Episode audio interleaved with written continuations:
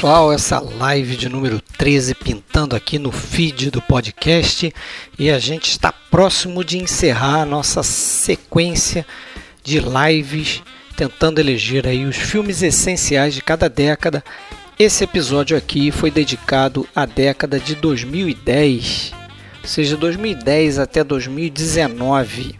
É um período aí talvez mais controverso porque a gente não tem uh, o tempo aí para nos deixar a marca do que é um clássico, né, do que vai realmente é, sobreviver à prova do tempo, mas estamos aqui para nos arriscar também. Então a gente fez essa live no YouTube e não é porque está chegando ao final dessa série de lives de essenciais da década que a gente deixou de fazer live. Então você pode ir lá no nosso canal no YouTube, procura podcast Filmes Clássicos, que você vai se inteirar das lives que a gente está fazendo ainda, né? Agora com a frequência de uma live por mês, sempre no último sábado de cada mês.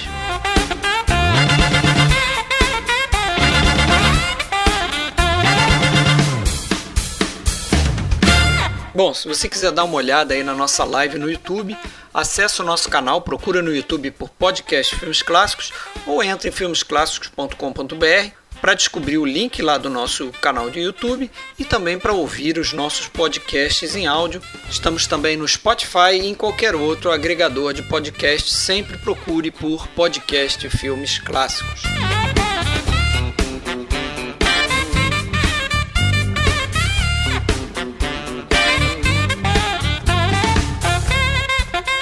Fala galera, começando mais uma live do PFC. Desta vez, live de número 13. Que bom que não é sexta-feira, não é sexta-feira 13. Então, estamos aqui de novo, os seis GIFs. Não sei se vocês já estão vendo aí, vão ver agora, olha só. Caramba, só a galera do bem aqui também. Hoje, olha aí. Tô meio assustado com essa live. Sérgio um pouco assustado.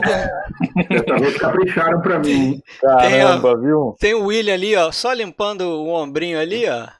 Que beleza. Alexandre Cataldo rasgando tudo, destruindo tudo e eu lá fazendo meus, meus barulhos esquisitos. E o Fábio, o Fábio caiu bem ali, hein? Não, tô bem, tô bem, tô ótimo. Fábio, inclusive, né? Sei que você gosta do filme. Sabe qual é, né? Com certeza. Então vamos revelar a galera aqui. Nós seis de volta, estamos aí. Ajustem suas câmeras. Você vê que tem a galera aí que tá no, no canto. Mas é isso aí. Alexandre Cataldo falando de Blumenau. Entrou Alô. no último minuto aqui, né? Quase que foi. Ficou preso ali num fundi maravilhoso de última hora. Seja bem-vindo aí, Alexandre. William aí, também de Blumenau. Fala aí, William. Saudações, tudo bem? meus caras. Boa Strato noite aí, todo mundo. na área. Hoje não tem Valeu. extrato de novo, hein? Mas. Hoje não tem, né? A gente tirou umas folgas, ah, umas férias prolongadas. Hoje é a Filarmônica né? de Praga que vai tocar. Né? Mas aí quem sabe na live das lives a gente faz. Live um... das lives, vai ter isso, né? No final a gente dá mais detalhes aí da live das lives. Rafael Amaral, fala de Jundiaí, tudo bem, Rafael? Fala, meu caro, tudo bem com vocês? Tudo bem. Certo, bicho. Tô indo no sentido horário aqui. Sérgio Gonçalves, nosso médico, falando noite, lá de São pessoal. Paulo, tudo bem? Boa noite a todo mundo aí, pessoal que tem acompanhado a gente. Já tem quantas pessoas? 67 pessoas, nosso 67. público fiel aí. Vamos ver se a gente chega nos 80 vocês. e poucos, né, da última é, live. Vamos ver. Ou chegando, bate 100, né? né? A gente tem que bater os 100, 110 é a próxima meta aí. E chegamos a 3.400. Estou vendo aqui, ó. Hoje a gente chegou a 3.400 inscritos no canal. Tá aí no canto é direito, né? É direito, superior direito. E quando, e quando a gente chegar na meta, a gente vai a gente dobrar vai a meta. dobrar a meta, é isso aí. Mas o Fábio Roquembar tá aqui também, não esqueci do Fábio não, fala aí. E aí, pessoal, tudo bem? Tudo bem? Nós temos temos temos atribuições pro pessoal hoje, né, Fred? Tem, hoje quem ficar até o final, hein? Quem resistir verá. até o final, verá o que a gente tem aprontado aí para a próxima live e vocês vão participar, certo? Então, sem mais delongas, vamos cair aqui na nossa. Ih, rapaz, tem um spoiler brabo aqui. Uh, deixa eu ajeitar isso aqui. Vamos cair aqui na nossa, na nossa salinha de cinema. Estamos aí, salinha de cinema. Hoje tem umas novidades novas aqui, certo? Faz. Novidades novas, faz sentido. Vamos ter umas coisinhas diferentes aqui quando a gente for falar dos Coringas. Mas o mais bacana vai ficar para o final mesmo, né? Quem, quem segurar aí a onda. Quem vai... viver, verá. Quem viver, verá. Então vamos começar naquele esquema aí. Cada um vai trazer sua lista de 10. Então, ponto de interrogação aí que é para o William. William, você é o primeiro. Eu sou o primeiro, né? É, eu primeiro. não sabia disso. Pois é, pegue a sua lista. Você não viu o sorteio, tá vendo? Tava eu vi o sorteio, mas eu acho ensaiando. que eu entendi mal. Eu acho que eu entendi mal o sorteio, porque eu achei que eu era o terceiro. É? Acho que, eu não, então. acho, que eu não compreendi, acho que eu não compreendi muito bem. Mas vamos lá. vamos lá. Viu os filmes? Se tu viu o filme, tá tudo bem. Eu vi é, os filmes. Pensa em 10 agora. Pensa em 10 agora e já fala. Pô. Inventa 10. vou inventar 10 aqui. Já vou inventar 10 aqui. Vai que eu vou editando o clipe aqui. Beleza. Vou então citando aqui. Animais Noturnos. A Caça, Thomas Winterberg. Epa. É, Deus da Carnificina, Polanski. Polanski. Ela, do Spike Jones. Killer Joe, do grande William Friedkin. Uh. Amo esse diretor. Medianeiras. Esse aí é a surpresa da noite. Isso é uma animação? Qual? Medianeiras? Medianeiras? Não, não. Não, não. Não? não. Aliás, é um, é, um, é um filmaço, cara. Muito bom esse aí. Argentino. Ah, é. argentino, né? Ah, é. Relatos Selvagens, né? Boa. É, Marriage Story, história de um casamento, né? Olha Moonrise Kingdom, do Wes Anderson. E Meia-Noite em Paris, do Woody Allen. Finalmente um Woody Allen apareceu na minha lista, né? Tardio, né? Tardio. Eu consegui passar, eu consegui passar pelos anos 70 e os anos 80 sem colocar um Woody Allen na minha lista. Que bom que ele continuou e... fazendo filme aí, senão... Continuou fazendo, né? É, não com aquela intensidade, não, ele com não aquela... ia te perdoar, né? hein? Pois é, mas, mas enfim, apareceu tá. aqui em 2010. Tá certo, tá a sua lista aí no, na tela. Minha lista. Beleza, vamos começar então. Vou falar de cara do A Caça, né? A Caça. Manda ver. Filmaço de 2012, do dinamarquês Thomas Winterberg. Filmaço, cara, curti muito quando vi esse filme na, na época. Gostei. Estrelado aí pelo Mads Mikkelsen, gostei muito. Concorreu ao Oscar, né?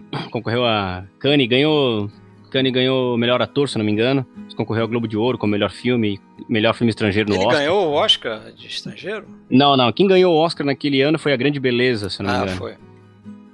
E esse filme concorreu. Eu particularmente gosto mais desse do que da Grande Beleza. Mas também Os dois é um... são os filmaços. São dois filmaços, claro. Enfim, é só para dar um resumo pra galera aí. A história de um, de um professor que recém saiu de um divórcio e tá no emprego novo, né? Trabalha num. Parece uma creche, assim, numa comunidade lá no Dinamarca.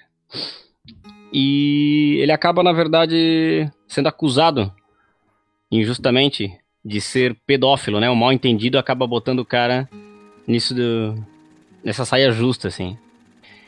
Tem umas teorias aí na internet de que existem vários recados durante o filme, símbolos de que ele é culpado e tal. Mas pelo menos daquele crime ele não é. Então, sei lá, eu, eu acho que o filme, na verdade, trata de uma denúncia, assim, né? Esse coquetel Molotov, que é a ignorância somada à falta de informação, assim, como isso tudo é, pode explodir, de fato, a vida de alguém, né? É, eu comecei a assistir esse filme, tenho essa mania de baixar os filmes do Oscar, assistir e ir atrás de tudo e tal. E aí, pô, ele começou a... Começou aquela abertura dele, começou a tocar Moon Dance, do Van Morrison, eu falei, nossa, isso só pode Já ser um excelente. isso só pode ser um excelente presságio, né? Amo o Van Morrison, falei, vou continuar vendo esse negócio aí. E ao final do filme achei ele um filmaço, cara. Acho sensacional. Quase entrou na É um filme assim. também. É um filme que mexe muito, né? Se vocês aí viram, não sei se todo mundo viu. É um filme que mexe muito com as emoções, né, cara? Eu fico, eu, eu fico muito mexido. Eu, eu já revi esse filme várias vezes.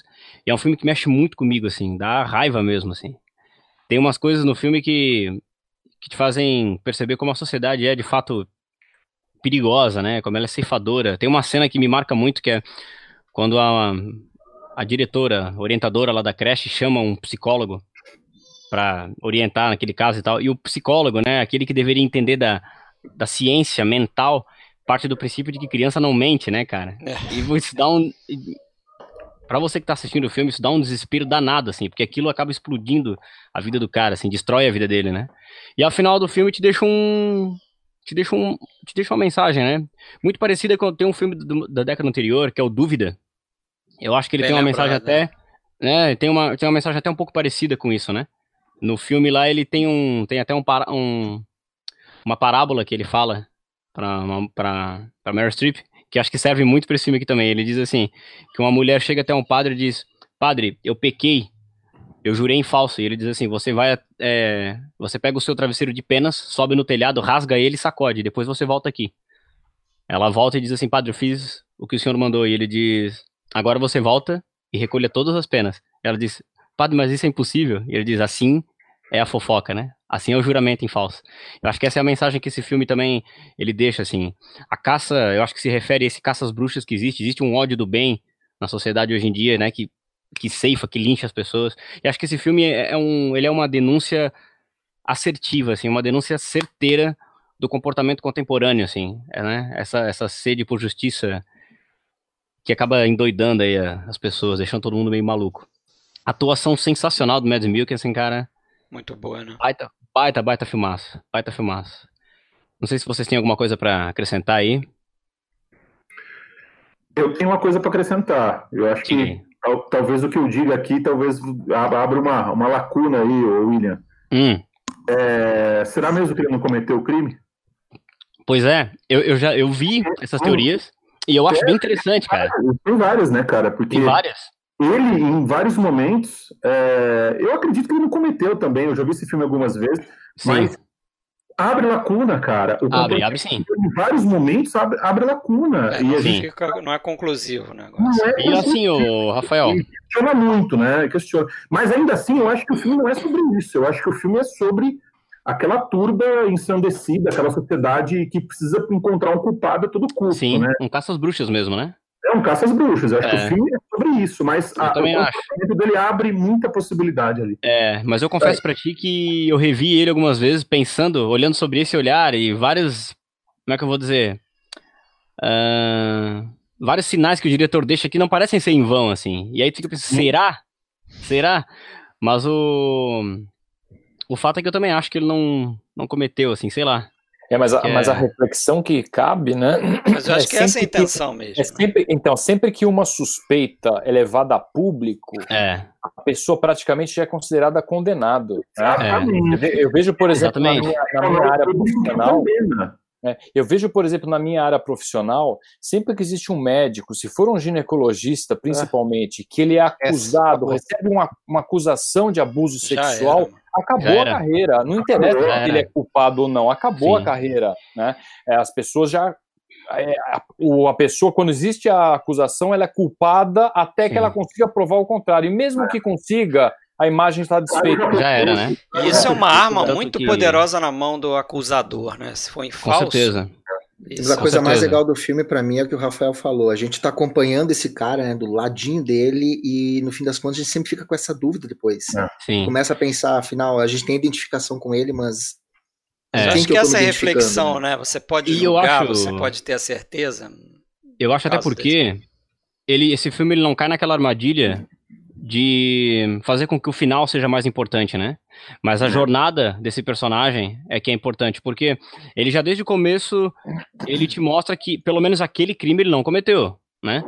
E aí tipo, tu fica pensando, pô, ele poderia se comportar de uma maneira ambígua para te fazer pensar que não, ele cometeu. Não, ele não cometeu. Não, mas agora eu acho que sim. Mas agora eu acho que não. E não, ele, ele mostra o fato, né? Mas tem algumas coisinhas, eu revi várias vezes assim, viu? Tem algumas coisinhas que putz, tem um comportamento de alguns personagens que parece que. É muito louco isso, cara. É muito louco. Mas é, enfim, é, eu acho um baita é filme. Porque dependendo como é que o diretor quer contar a história, ele pode fazer a gente ver o ponto de vista do personagem e enganar a gente. O Hitchcock Sim. fez isso. Várias vezes, né? para isso, como para é. a gente como narrador também, né? Com certeza. Genial. Enfim, acho um puta filmaço, cara.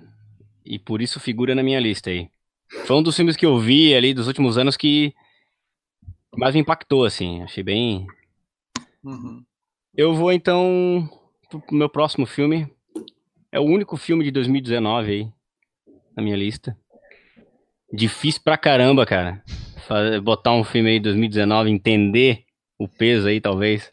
Mas enfim, eu botei Marriage Story. Quem acompanhou as lives aí desde o começo, as listas, já deve ter percebido que esses filmes mais emocionais sempre figuram nas minhas listas, assim. Né? Sempre coloquei. Eu percebi. Né? Eu botei Desencanto, Paris, Texas, Nós que nos amávamos tanto, As Pontes de Madison. Todos esses filmes emocionais figuram na minha lista aí. E, pô, é um Marriage romântico. Story. Pelo contrário, né? Pelo contrário, eu diria. o...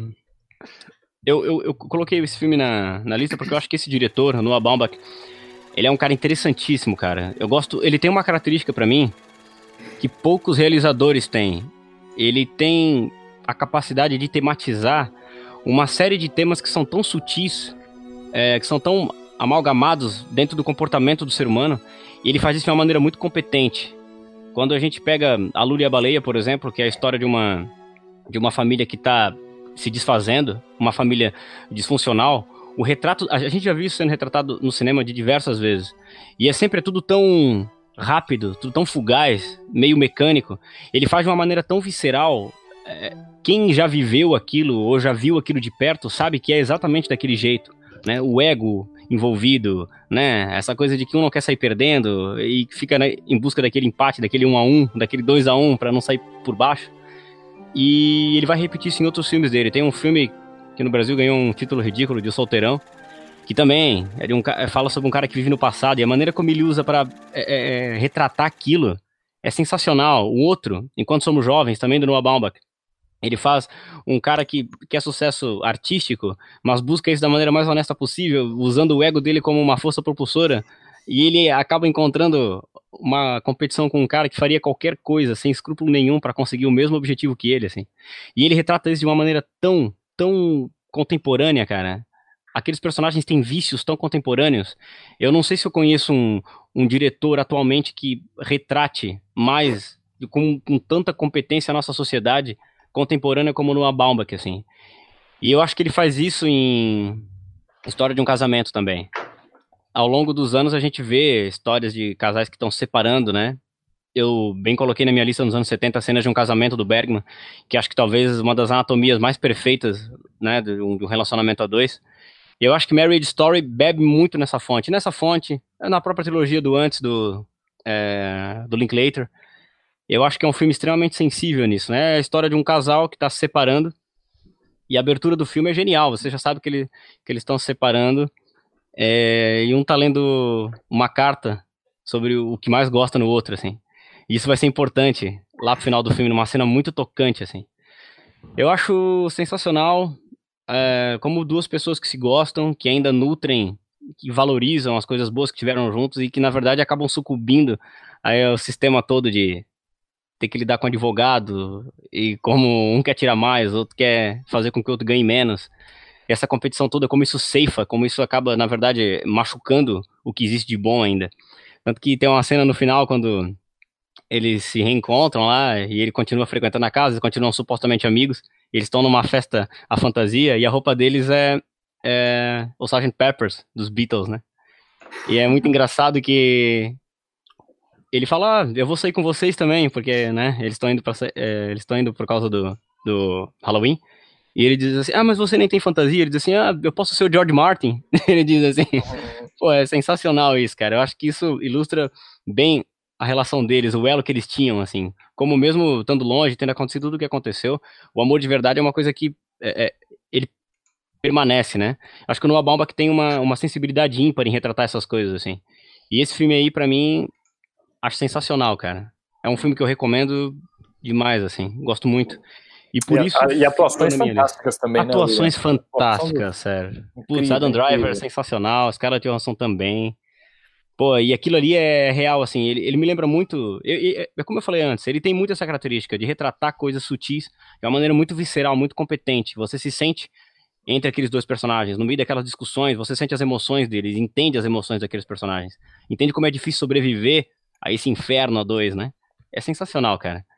É, me surpreendeu, filme. me surpreendeu. Adam Driver vindo fresco, todo mundo tava com ele fresco na cabeça no papel do Kylo Ren, né? Na uhum. nova trilogia de Star Wars. De repente ele faz um papel completamente fora daquilo que eu, fiquei, fiquei de ele boca já vinha, né? Ele já, ao longo dos anos, assim, ele já vinha meio que pelos bastidores, fazendo umas coisas assim que eu achava bem legal, assim, umas coisas, um, algumas atuações bem legais. Até o Rafael compartilhou com a gente um, um link que alguém, algum site ia passar de graça, né? Um filme que ele fez, que é o Adam, acho.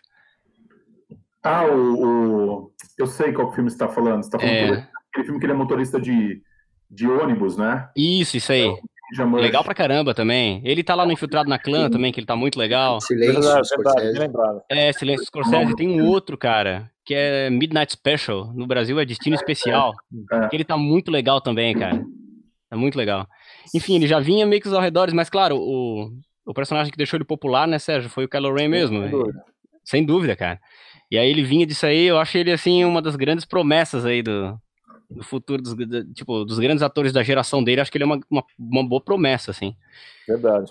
É, eu coloquei esse filme na minha lista, primeiro porque eu acho ele sensacional, segundo porque eu queria dizer que o Noah Baumbach é um cara realmente muito interessante. Tem que prestar atenção nesse cara aí que eu acho que daqui 50 anos, 100 anos, quando quiserem, sei lá, quando procurarem... Fazer uma live lá? Não, quando, quando quiserem procurar assim, ó, é, é, é uma espécie de museu, um registro de hábitos e costumes, eu acho que os filmes do Noah Baumbach são perfeitos para retratar o nosso uhum. tempo, assim. É... Essa, essa, é uma live de apostas, né? A gente está falando de filmes tão recentes, é, de diretores novos, né? Isso, né, cara? Daqui a 20 anos a gente vai estar tá falando desses filmes, 20, 30 anos, né? Pois é. É muito. É, a gente esse, certamente, esse... a gente certamente já saiu do escopo aqui do, do podcast Filmes Clássicos há um, algum é. tempo, né? Nessa, nessa então, década, cara, então, nem se fala, né? A gente não mencionou muito isso, talvez, nas lives, mas em off a gente conversa bastante. E acho que o grande desafio para todo mundo nessa década foi esse, porque a gente colocava, a gente acabou selecionando filmes de outras décadas, filmes que já se provaram, né? Já passaram o teste do tempo. E agora a gente tem talvez uma uma oportunidade, uma chance de projetar esses filmes, né?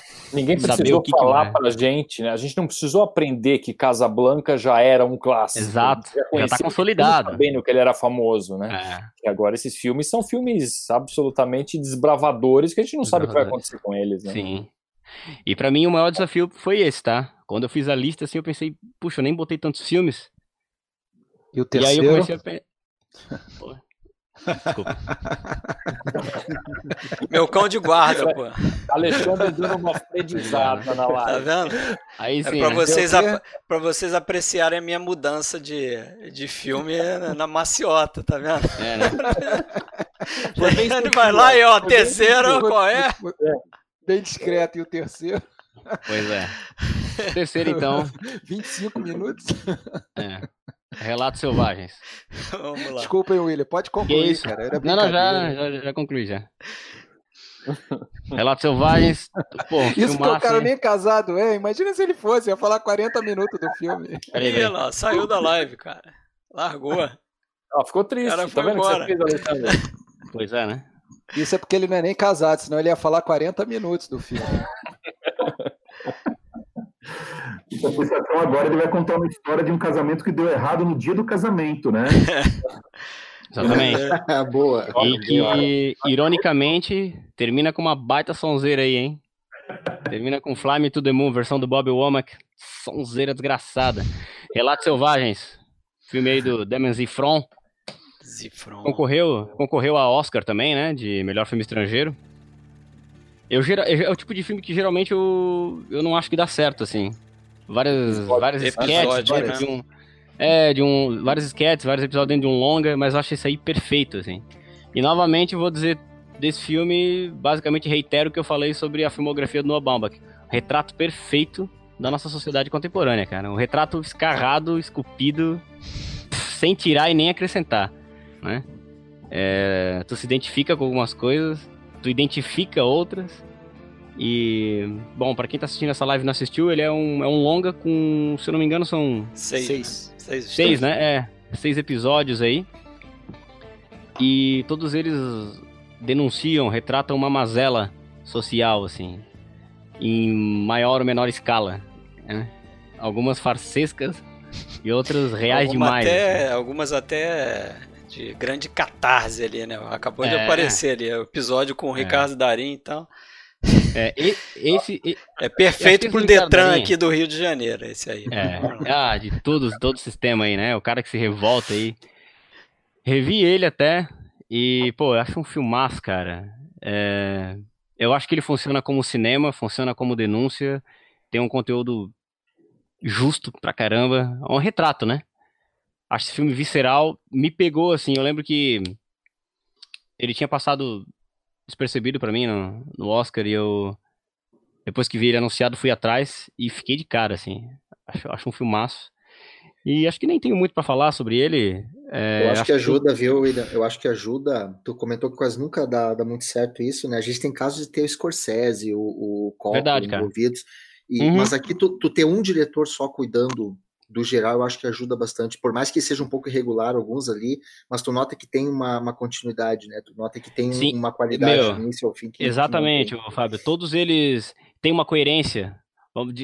Digamos que sejam histórias diferentes, pontos de vista diferentes, mas de uma mesma mazela, né? Eles têm uma coerência, né, cara?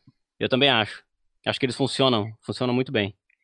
E é um filme que, pô, acho que merece ser visto, assim. Se alguém tá assistindo essa live aí, deixou isso aí passar, cara, tem que ver, assim. É um filmaço, filmaço mesmo. Pois é, eu e é fico é de cara é com como os argentinos fazem. Parecem que fazem bons filmes mais, em maior quantidade que a gente. Isso é que eu fico de cara. Tava, ganha, tava é. empatado, né? Até a década passada, né? Pois é. Agora, não sei se vai Mas... ter um brasileiro hoje aí. Vai, acho que. Pois Bom, é. será? Não sei. Tem as é, dicas tem, ainda depois. Tem, é, pois é. Tem aquele que todo mundo espera. Não sei se vai pintar, não. Mas finalizou, William? Finalizei. Bora. Então vamos lá. Vamos para próximo. Ah, próximo. Bom. Próximo é o senhor Alexandre. E o ranking? Tem ranking? Não, ranking de um só não dá, né?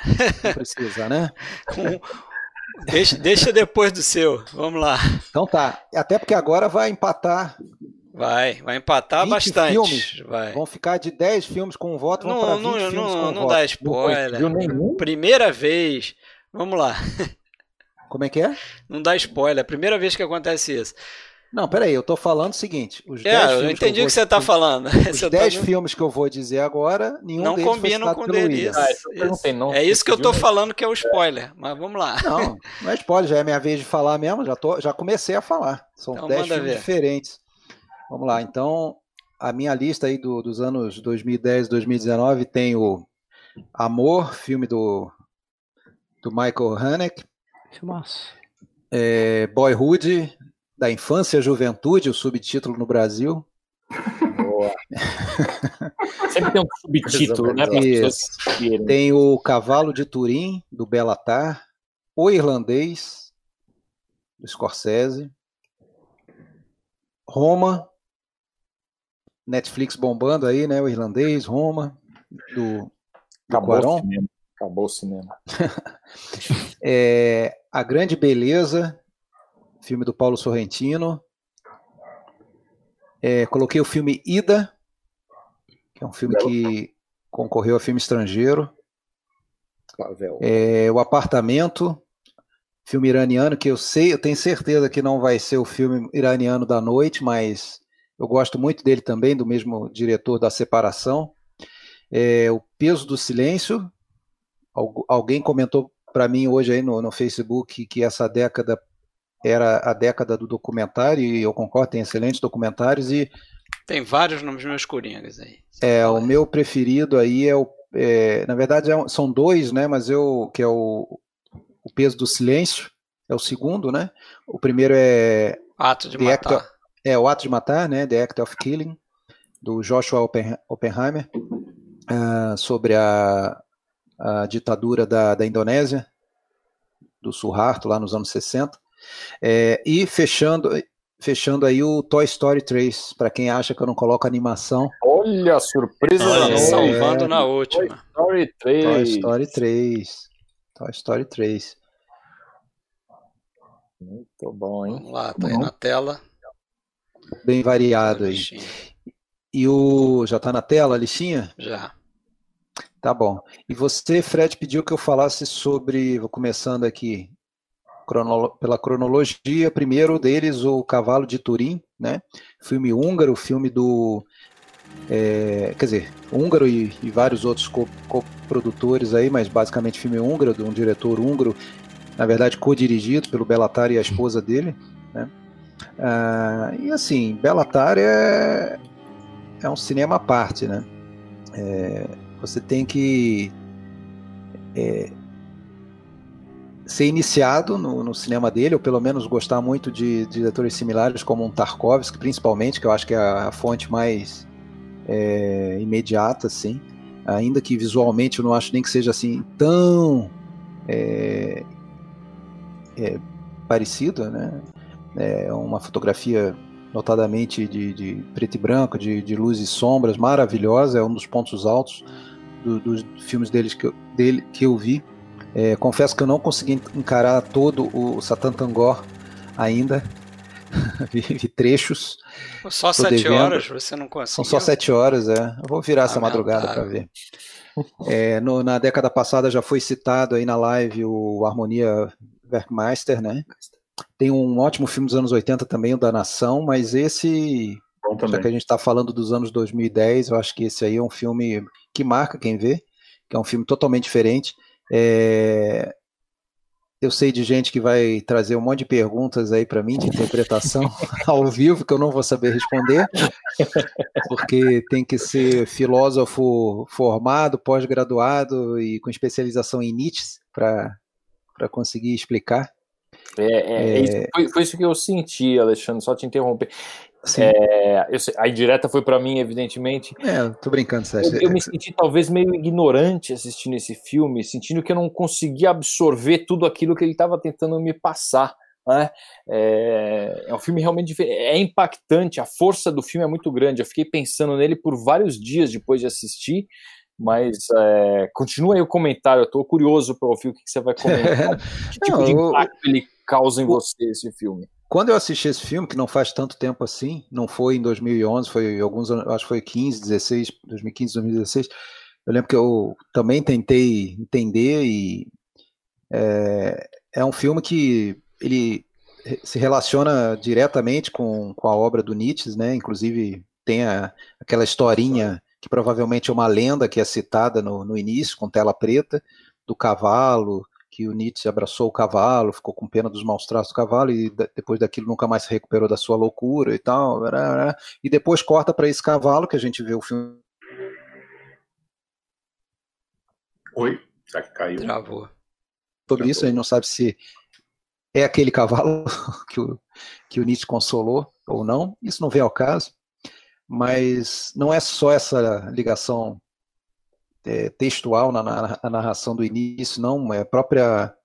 É, é um filme é, que tem toda uma filosofia por trás, principalmente aquela coisa do anticriacionismo, né, da, da, da do ser humano preso ao, ao fardo da vida, né, está é, relacionado com aquela questão famosa colocada pelo Nietzsche também, de se, ah, se você pudesse, se você fosse garantido a você o, a certeza né, de que você iria retornar em outras tantas vidas exatamente iguais a essa que você viveu e está vivendo, é, o que, que você ia sentir? Você ia, você ia se desesperar com isso? Você não ia poder mudar absolutamente nada, você ia repetir tudo exatamente igual ou não. É, isso está muito no filme, aquela repetição da rotina do pai e da filha, também não fica 100% explicado que seja pai e filha, mas provavelmente são, aquela repetição excruciante e, e sem fuga, é, são coisas que, ideias que ficam é, no ar e a gente não tem certeza do que quer dizer. O, o, o, mas é basicamente um filme sobre o peso da existência humana. Eu, eu vejo dessa maneira. Né? E tem tudo que tem na, na, tradicionalmente num filme do, do Bellatar, aquela, aqueles longuíssimos planos de sequência, um filme de, de eu acho que duas horas e, e meia, mais ou menos, que tem 30 planos, ou seja, uma média de de cinco minutos por plano. Né?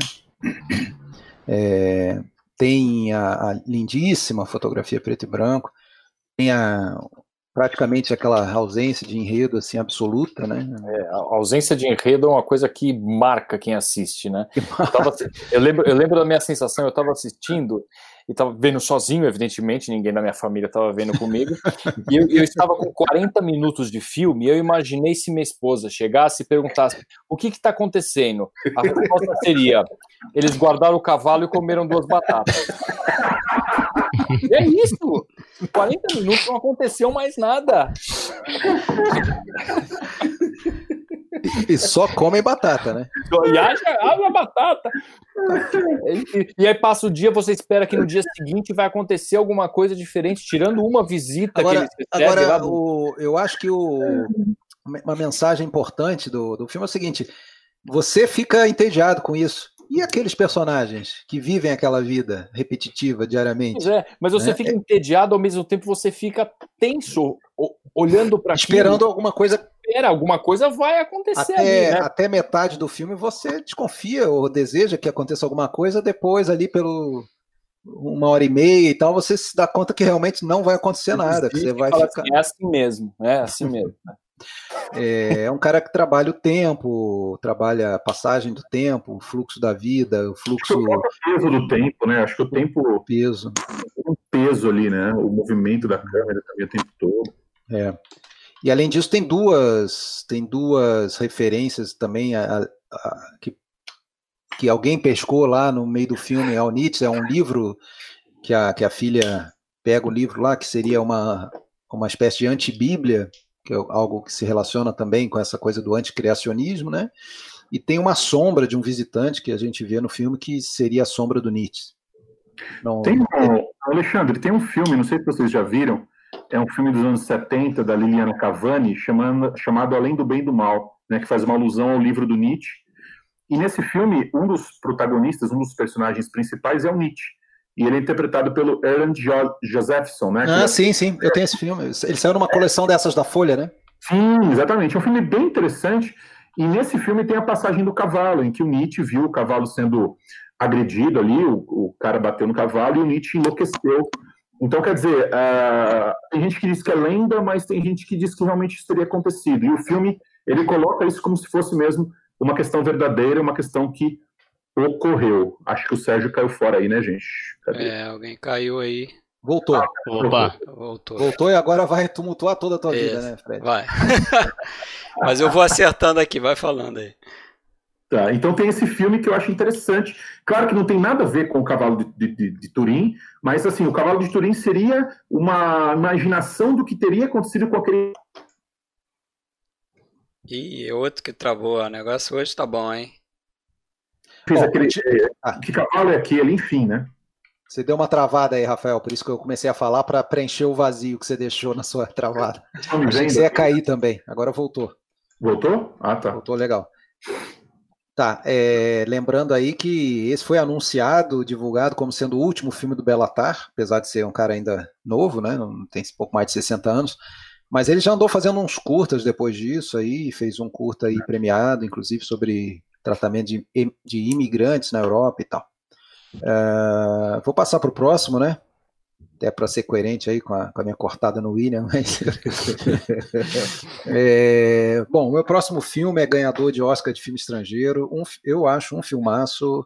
É, Amor, Amour, né, o título em francês original de 2012, do Michael Haneke, que é um diretor alemão, é uma sopa de nacionalidade, porque o diretor alemão falado em francês, atores franceses, porém o filme oficialmente é, é austríaco, pri, primariamente austríaco, francês e alemão. Mas ele foi, inclusive, entrou na, na, competição de filme estrangeiro como sendo o representante da Áustria no filme, tá? É, ele ganhou, ele foi apenas o, ele além de ganhar um filme estrangeiro, ele foi também indicado para filme, né? Foi apenas o, o sétimo filme na história a, é, é, não falado em língua inglesa concorrer a Oscar, né? Depois disso já teve o já teve o Roma também, né? E esse filme é uma é um tipo diferente de uma grandíssima história de amor, essa que é a grande verdade, só com uma, história de amor que a gente não está acostumado, né? Entre um casal de, de octogenários, né? Interpretado aí por dois monstrinhos sagrados da, do cinema, né? O Jean-Louis Trintignant, né? Na época estava com 82, ele está vivo aí com 89. Ator de tantos filmes importantíssimos, cinema italiano, cinema francês. É, e a Emanuele Riva, ou Rivar, não sei se a, qual seria a pronúncia correta, que tinha 84 na época, já faleceu, infelizmente, é, e ela foi a pessoa mais velha, né, a atriz mais velha a ser indicada naquele, naquele ano, 2013, cerimônia 2014. Tinha 84 anos, Mas teve que fazer... eu não engoli, viu? Nossa, não dá pra engolir isso aí, né? Ah, é um negócio inacreditável. Mas, é uma piada isso pra quem, né? Pra quem que ela perdeu mesmo? Nossa. A menina do O Lado Bom da Vida, Jennifer Lawrence. Jennifer Lawrence. E, né? ah, sim, sim. Esse é, do céu. Ah, é. Curio... Oscarizada. Curiosamente, é, curiosamente, nesse mesmo ano, a mais jovem também foi indicada, que foi aquela menina do Sonhadora. Não sei se vocês lembram desse filme. Ah, sim, sim. É, com, com Vezané Willis, Wallace, sei lá, tinha nove anos. E, a, e ela superou aí a Jessica Tendes lá do Conduzindo Miss Daisy, que tinha 80. E ela encarou uma, uma pesada, né? Porque ela precisou. Bom, para começar o filme com dois atores dessa idade, né? É, foi um filme feito de uma maneira que eles tinham condição de, trabalhar, um filme confinado, todo feito dentro do, do, do, do estúdio, né? Onde foi feito o apartamento, tudo que aparece em janela foi colocado é, por, por, na pós-produção, por, por, computação. É, ela, inclusive, morou no estúdio para não precisar ficar se deslocando diariamente durante as filmagens. E ela, ela teve que fazer testes, por incrível que pareça, várias atrizes idosas concorreram aí para o papel. E ela convenceu. Ao contrário do Trintignant, que, que o filme foi escrito pensando nele pelo, pelo Haneke, né? Ele, inclusive, já tinha se aposentado do cinema, 30 anos, já fazia uns sete anos que ele não trabalhava em cinema, só em teatro. Convenceu ele a voltar. É, e é um cara é, lendário. E, a, e aí ela encarou uma cena de nudez, né? Teve uma, tem uma cena de nudez em que a personagem é a Anne, né? É, e ela ficou bem incomodada com isso, bem desconfortável, né? Imagina né, uma, uma, senhora de 84 anos fazer uma cena de nudez, mas acabou se convencendo de que era fundamental ali para a narrativa, né? Para a história contada. Ainda tem a Isabelle Huppert nesse filme, né? Outra queridinha aí do, do cinema. Queridinha mundial, do Haneke também, né? É, e queridinha do Haneke, né? Que faz a filha. Né? E esse filme é um, um soco no estômago aí, porque é, a gente a gente acompanha aquela decadência física, né? Ela tem um, um é, como é que se fala, um derrame, um APC.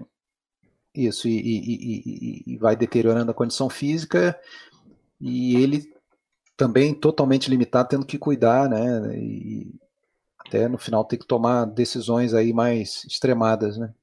É um, é, esse filme tem uma coisa. Desculpa, Alexandre, cortar você. Pode falar, imagina. Eu ia comentar, é, você falou essa coisa da, de ser um filme fechado, né, essa coisa é, trancada num, num, apartamento o filme todo.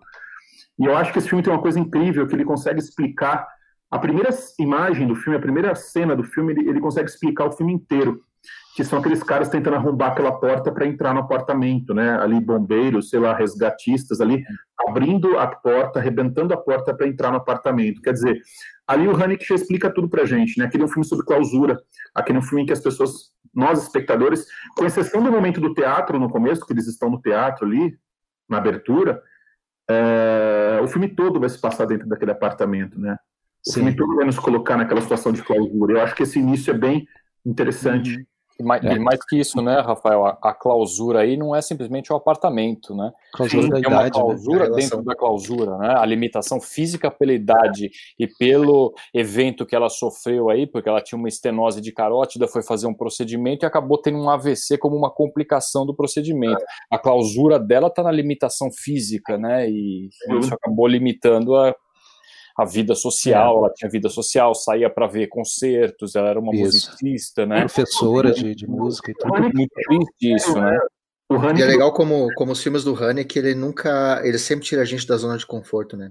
Toda a filmografia do Haneke é, é, ela, é bem isso. É reflexiva, né?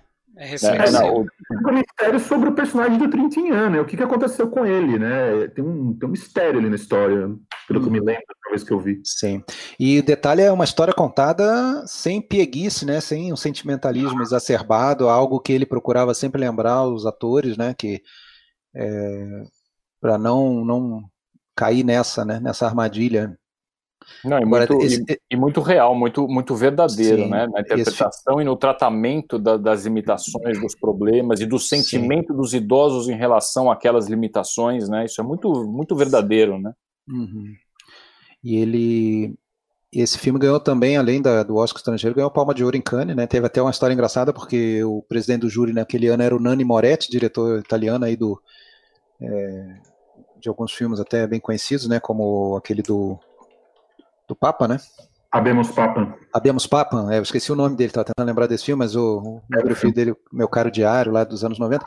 Mas o Nani Moretti, numa ocasião anterior, ele tinha ele também estava no júri de Cannes e execrou um filme do Haneke, que era aquele Violência Gratuita, Sim. que estava concorrendo, e ele fez um discurso lá veemente contra, e disse que se eu ganhasse alguma coisa, o filme do Haneke, ele saía, da, abandonava. Então, quando os caras lá viram, o Haneke viu lá que ele estava de novo lá no júri, agora como presidente do júri, já era. Mas no, mas no final deu tudo certo. É, vou passar para o terceiro, falando em italiano aí, já que eu falei do Nani Moretti, né? É, alguém quer falar mais alguma coisa do amor? Posso seguir? Pode seguir. Vamos seguir. É, então vou falar do italiano, né? A grande beleza. Que eu votei, eu desconfio que ninguém mais vai votar nele. Ou, ou se votar, não vai chegar entre os 10. É, eu votei primeiro porque é um filme que todo mundo compara com La Dolce Vita, não é, não é de graça, é para comparar mesmo. Acho que era intencional do Sorrentino fazer do filme uma grande homenagem, uma, um grande retorno ao La Dolce Vita do Fellini. É, é uma versão modernizada do La Dolce Vita, como se o Marcello Rubini do Mastroianni tivesse envelhecido, tivesse virado um escritor na figura do, do Jack Gambardella, lá, personagem do Tony Servillo. É, Tony Servillo que foi essencial né, na, pro, pro, pro, pro filme, a atuação dele, tanto é que o, que o, esse filme também ganhou o filme estrangeiro no ano seguinte ao Amor, né, em 2014, a cerimônia. Tanto é que quando ganhou, o Sorrentino foi ao palco e levou o ator com ele, né, levou o Tony Servillo numa é, declaração, né, desse, além de agradecer no palco, um discurso até meio famoso aí, agradeceu ao, ao Fellini, né, e agradeceu, dedicou ao Fellini, dedicou ao Maradona, né, já que ele é um napolitano, né, o, o Sorrentino, e como todo napolitano, é, e como todo napolitano é, é, Maradona é um deus, né, porque deu título lá nacional pro, pro Napoli, né, nos anos 80. E, bom, esse filme, ele teve uma, além do filme em si, a repercussão dele, ele teve uma, uma coisa importante que foi resgatar o cinema italiano que estava num, num, certo ostracismo, né? Desde o La Dolce, do La Vita é Bella, sempre confundo, desde o La Vita é Bella que ganhou é, o, o, filme estrangeiro e ator, né? Em, em 99 já eram 15 anos sem, sem o filme, sem filme italiano e em 15 anos, detalhe, é, apenas em um ano, nesses 15 anos, nesse intervalo, um filme italiano esteve como candidato na noite do Oscar. Eles não chegavam, os filmes italianos não estavam nem sequer chegando a, a concorrer mais. Eles, né? E, e isso para o cinema italiano era uma coisa atípica, né? Porque lá de quando iniciou o cinema, o, o Oscar de filme estrangeiro até início dos anos 80, mais ou menos, ou ganhava ou estava entre os concorrentes ali na noite do Oscar. Era, era difícil o ano que isso não acontecia. Né? Então foi um período de baixa. Esse filme meio que sinalizou um, um grande, uma grande volta do, do, do cinema italiano às cabeças, assim, né? É, inclusive teve uma falando em, em, em, napolitano, teve uma, uma participação aí do, do agora falecido também Francesco Rosi, né, o diretor é, grandíssimo, que é, filmou, é, dirigiu uma das cenas do filme, uma cena de um conclave, que o próprio diretor Sorrentino faz uma ponta, ele preferiu não dirigir, chamou o, Rose para dirigir essa cena, né? Mas assim, eu sei que muita gente é detratora do filme. Eu vi a primeira vez e também não hum, vi no cinema na época, mas é, revendo e, e, com espírito feliniano mais aguçado, esse filme é um grande tributo né, ao, ao Fellini, né? É, referência não só pela possível comparação de um filme sem um enredo muito bem fechado, que é apenas uma figura de um de um bom vivant, é, de festa, assim, bom vivant, eu acho, né? A incursão do bom vivant e por outro lado aquele vazio existencial que isso passa, né? Eu, Alexandre, tem uma questão interessante que eu acho que esse filme, como, como você bem disse, ele, é, ele bebe na água do Fellini no Doce Vida, né? Mas no filme seguinte do Sorrentino, Juventude, ele bebe na água do Oito e Meio, uhum. que ele vai mostrar justamente um spawn onde os caras estão lá em crise, pessoas em crise, artistas, e pessoas em crise existencial num spa. Então ele vai mergulhar muito no 8,5, no outro filme do Fellini. Pois é. E tem a. Tem a. O, o, Sorrentino tem outros bons filmes, né? E, e assim, ele é um. Acho que, é, acho que é, até assim, pelo menos o que eu conheço mais, eu vi alguns filmes dele, né? Dessa nova geração aí. Outro dia até ouvi vocês comentando aí do, do Luca Guadagnino, né? Mas esse eu não conheço, não vi. Eu ainda não vi nada dele, preciso ver. É, e tem ainda um pessoal das antigas fazendo bons filmes, né? Aquele Jordana, o Marco Túlio Jordana, o, até o Belóquio, né? Aliás, aliás, tem um do Belóquio que, eu, que vai estar nos meus Coringas aí depois. Hum. Então era isso. É, é, é, ele, a única coisa é que assim, muita gente reclama justamente da falta de enredo, que a gente acabou de falar também do cavalo de Turim, né? Mas o Sorrentino ele quis isso, né? Consta que ele, ele disse que ele se baseou num, uma frase famosa do romancista Gustave Flaubert, né, francês, é, do Madame Bovary, que uma vez escreveu assim: Ah, eu quero escrever um livro sobre nada. Isso, é um filme sobre nada. E daí ele faz, é, afinal de contas, a vida da, da, maioria das pessoas é uma sucessão de nadas, assim, de coisas sem importância, né? E é por aí. Se você entra no espírito, curte. Sem contar que é uma, mais uma grande homenagem também à cidade de Roma, né, modernizada, a Roma mundana, né? E tem aquela frase famosa do personagem, né? Que quando eu cheguei em Roma, tantos anos atrás, 25 anos atrás, eu não é que eu queria conhecer a vida mundana, não. Eu queria ser o rei dos mundanos, né? que é o que esse cara é o que esse cara apronta as maiores confusões ao longo do filme, né? É isso aí, vamos seguir? Beleza. O ranking até agora é todo empatado, 20 filmes com. Fala lá, Rafael, desculpa. Não, eu falei, vamos seguir. É isso aí, ó. Ele falou aí, tem 20 filmes aí com. Acho que a primeira vez que acontece isso, duas listas seguidas. E nenhuma coincidiu. O que leva. Nada de filme manjado nessa live. Oh. Né? Caprichamos, deixamos para penúltima aí. Né?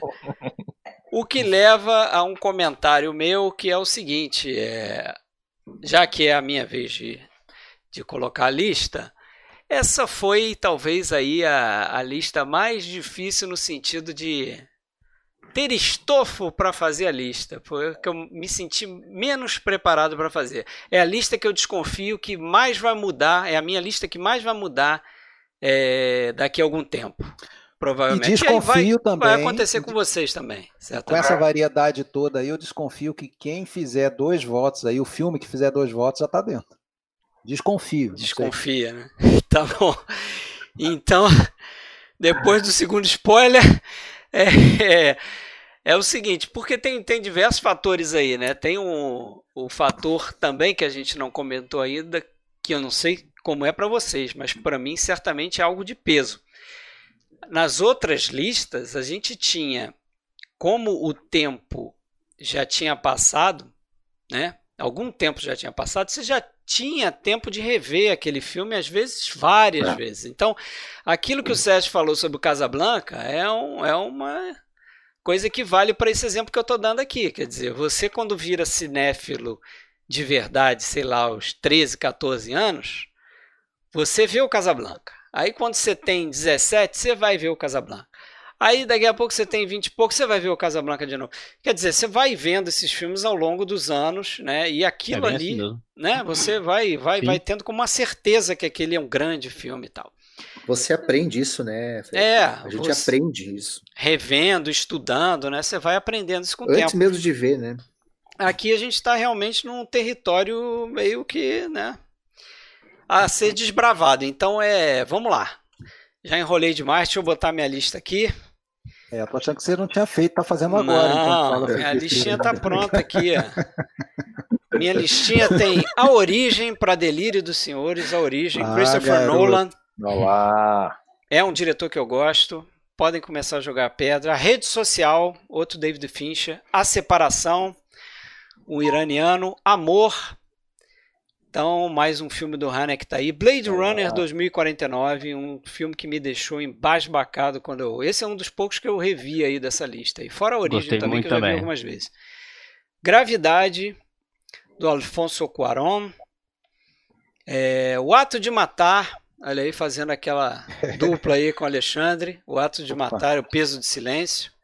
Né? Eu resolvi colocar o primeiro filme. Aí não vai entrar nenhum dos dois.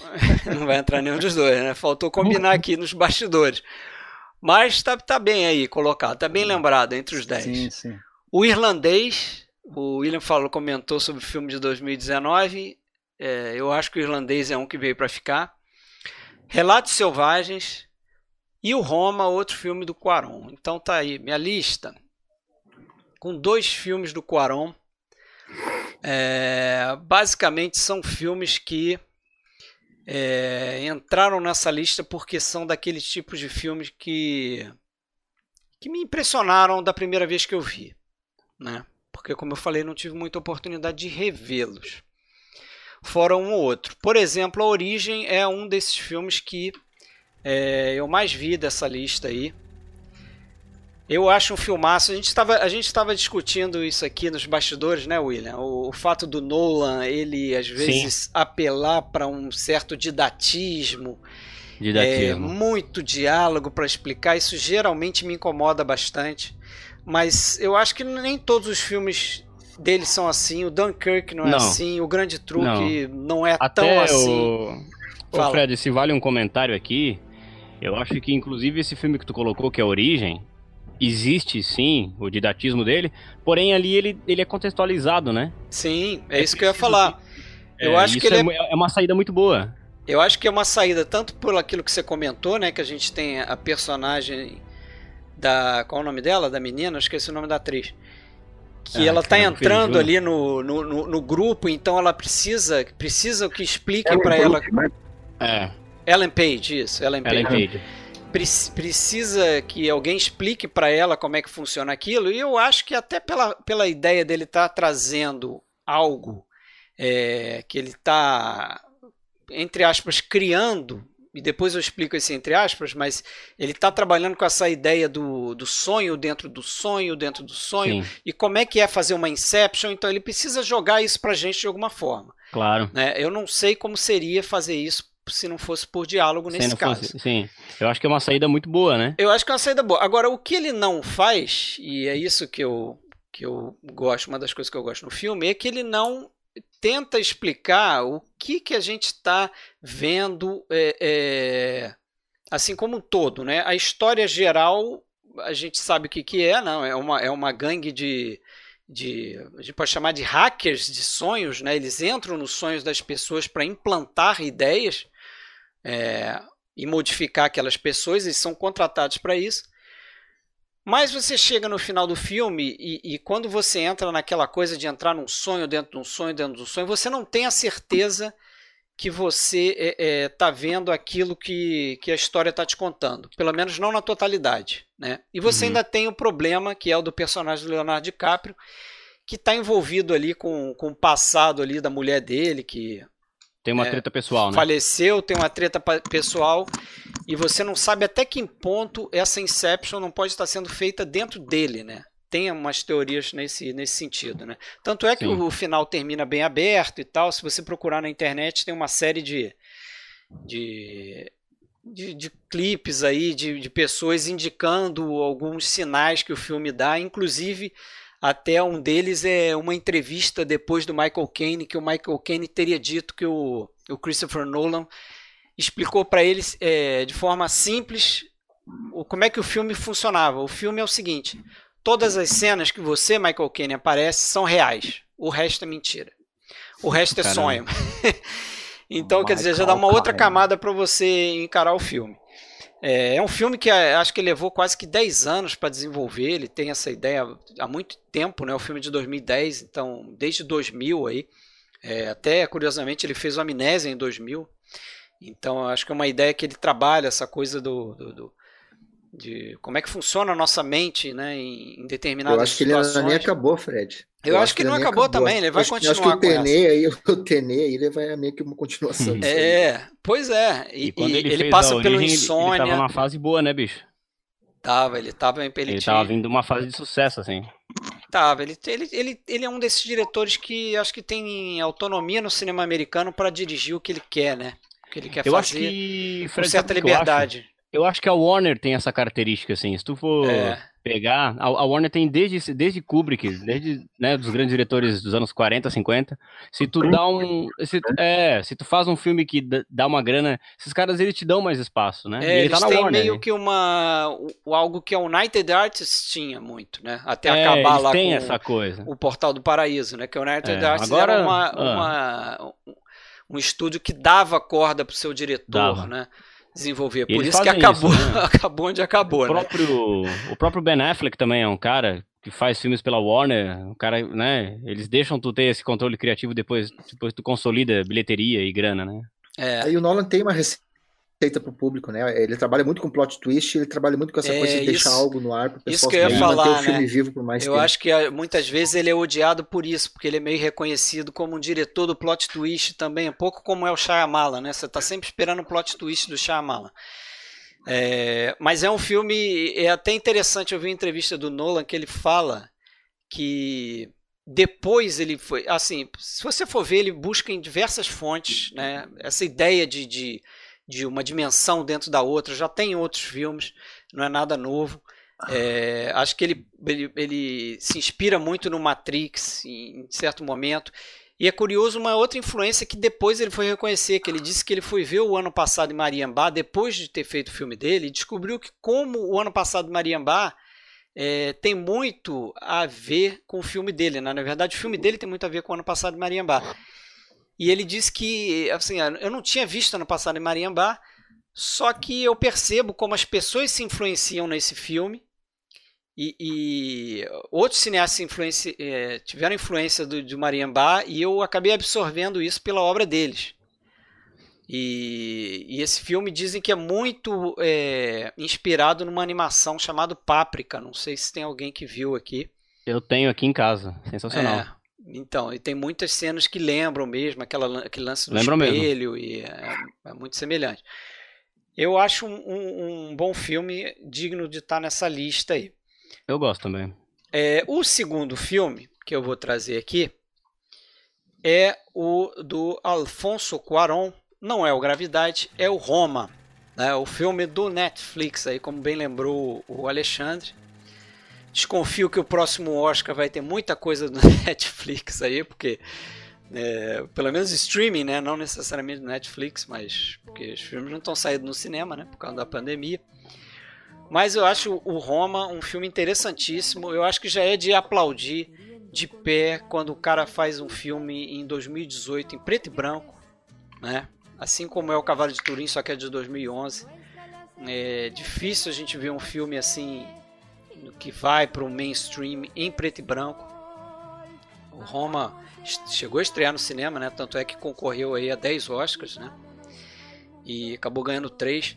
É, é um filme muito sobre a vida do, do Cuarón ali no México.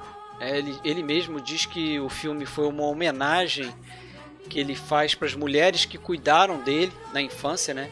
Em especial a, a criada de origem indígena dele, que é a Libo Rodrigues, é uma moça, uma senhora que até trabalhou naquele Sua Mãe também, um filme que é dele também.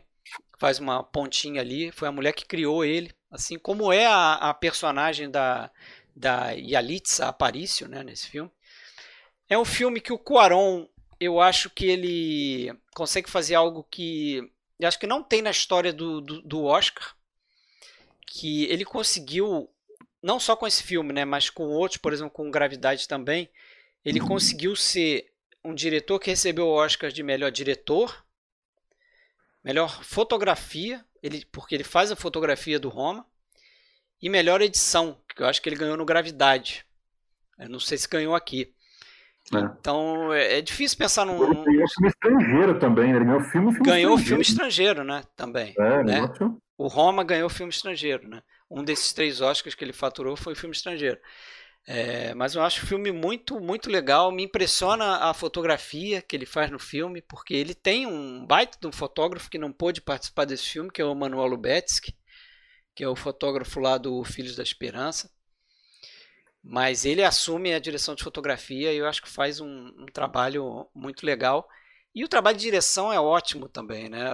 A quantidade de de travelings que ele faz nesse filme e pães que ele utiliza. A câmera está sempre se movimentando dentro daquele apartamento, é, se movimentando na rua. A recriação que ele faz ali do bairro onde ele morou, né? Ele, ele, eles fizeram o filme em locação e escolheram uma casa parecida com a casa é, de infância dele e, e recriaram tudo nos mínimos detalhes e ainda retratam lá um, um, evento importante, uma passagem importante da, do, do, México, da cidade do México uma chacina de estudantes que teve ali. É, eu acho um filme bastante interessante, é um desses filmes que vai ficar. E o terceiro filme, aí vem com todos os disclaimers. É, é o Ato de Matar. Quem viu sabe o que eu estou falando. Não é um filme para para assim para qualquer um. Estômagos ver. fracos. Para estômagos fracos. É, para vocês terem uma ideia, esse senhorzinho que está aparecendo aí na maioria dos planos é um dos torturadores aí de um regime ditatorial vai bastante ver, cruel na Indonésia na, na, na, década de 60. Né? A quantidade de gente que esse cara matou. E a ideia do, do diretor, do Joshua Oppenheimer, é convidar algum desse, alguns desses caras a recriar na frente das câmeras, fazer um filme que recriava é, é, os eventos de tortura que eles fizeram, né? Então recriar aquelas cenas que eles participaram, que eles foram os, os as pessoas que impuseram a tortura e, e mataram é, pessoas na Indonésia ali que eram contrárias ao regime, né? eram acusadas de comunista, essa coisa toda. Então esses caras passam no início, vão no início é, do documentário, assim, eles são recebidos como heróis. Né? É incrível como a sociedade abraça esses caras como se eles fossem heróis ainda são heróis. E esses caras, no processo de fazerem o filme, é, vão descobrindo ali, vão se dando conta é, é, das atrocidades que eles cometeram, né? E assim, uhum. todo o processo é doloroso, é doloroso para quem assiste também, porque é impressionante você ver como o, a pessoa pode é, escapar, entre aspas, é, de forma ilesa dessas coisas, não só no, no, na questão do, da punição penal mesmo, da lei, né? Porque isso depende das leis do país, mas a punição de, de consciência mesmo. Você vê como Agora, o cara. Fred, o, o que eu acho é, formidável assim nesses dois documentários é que para eles ali ah, eles imaginam que, que é algo louvando, né? Eles, é, você vê, você finalmente vê fomos reconhecidos, né? Vou fazer um filme, eles querem saber como é que foi aquilo. É, isso, ao passo que naturalmente o cineasta ali, o Oppenheimer, ele não, o objetivo é o contrário, né? De denúncia, de mostrar atrocidades, levar a público. Então, é. É, teve aquele momento em que isso foi começando a ser percebido por eles ali, aí começa a rolar aquele Aquela saia justa, né? Isso, e, o, e é incrível que o Oppenheimer ele fala que ele, o approach desse, dele para esse documentário foi tentar não julgar aquelas pessoas. Porque ele entendeu assim que se ele passasse a julgar, na verdade ele estava se colocando sob uma, numa posição de superioridade, no sentido de que, ah, eu nunca faria isso, eu não sou esse tipo de pessoa. E na verdade ele estava tentando estabelecer um contato ali, né? tentar ver uma certa humanidade naquelas pessoas. E ele diz que ele passou noites e noites sem dormir e, e, e com insônia braba, e o que segurou ele foi a equipe lá dele, né? Composta de, de pessoas da Indonésia também que passaram pela mesma coisa, assim, ouvindo aquelas pessoas falar falarem sobre aquilo e mostrando, né? Primeiro surge uma pergunta, né, que até o, os produtores executivos desses documentários são o Errol Morris, que é um dos maiores documentaristas do, do, dos Estados Unidos, e o Werner Herzog, né? Uhum, eles, estão, eles são produtores executivos, entraram no projeto um pouco depois mas suportaram ali o projeto. E, e eles falam isso, cara, que assim, uma pergunta que o Errol Morris fa fala, a primeira pergunta que ele faz quando ele vê o filme é o seguinte: o que leva essas pessoas a falar isso na frente das câmeras? Né? A dizer, não, Sim. eu matei dessa forma, eu peguei aqui, ó, peguei o, o, nariz dele e botei um negócio aqui, fiz não sei o que, eu peguei o olho dele, fiz não sei com uma naturalidade assim que é chocante. Então, assim, se você tem interesse em, em documentário, veja, mas vá preparado, né? Mas está aí minha listinha. É... Vamos botar aqui parcial. A gente vê, Alexandre já fez agora, a contagem. Agora aí. já tem, agora já tem dois, quatro líderes aí com dois, né? Isso. Dois para Amor, o Irlandês, Relatos Selvagens e o Roma. Pelo critério do Alexandre, já tem quatro na lista. Já aí, né? tem quatro, já podem ir. Não, não é meu critério, é meu chute. Ué, ué, ué. É meu chute. Ué. Não, porque a gente a gente está na metade da, da, da live, né? Metade da live. Falando em metade da live, vamos para aquela para aquela propaganda.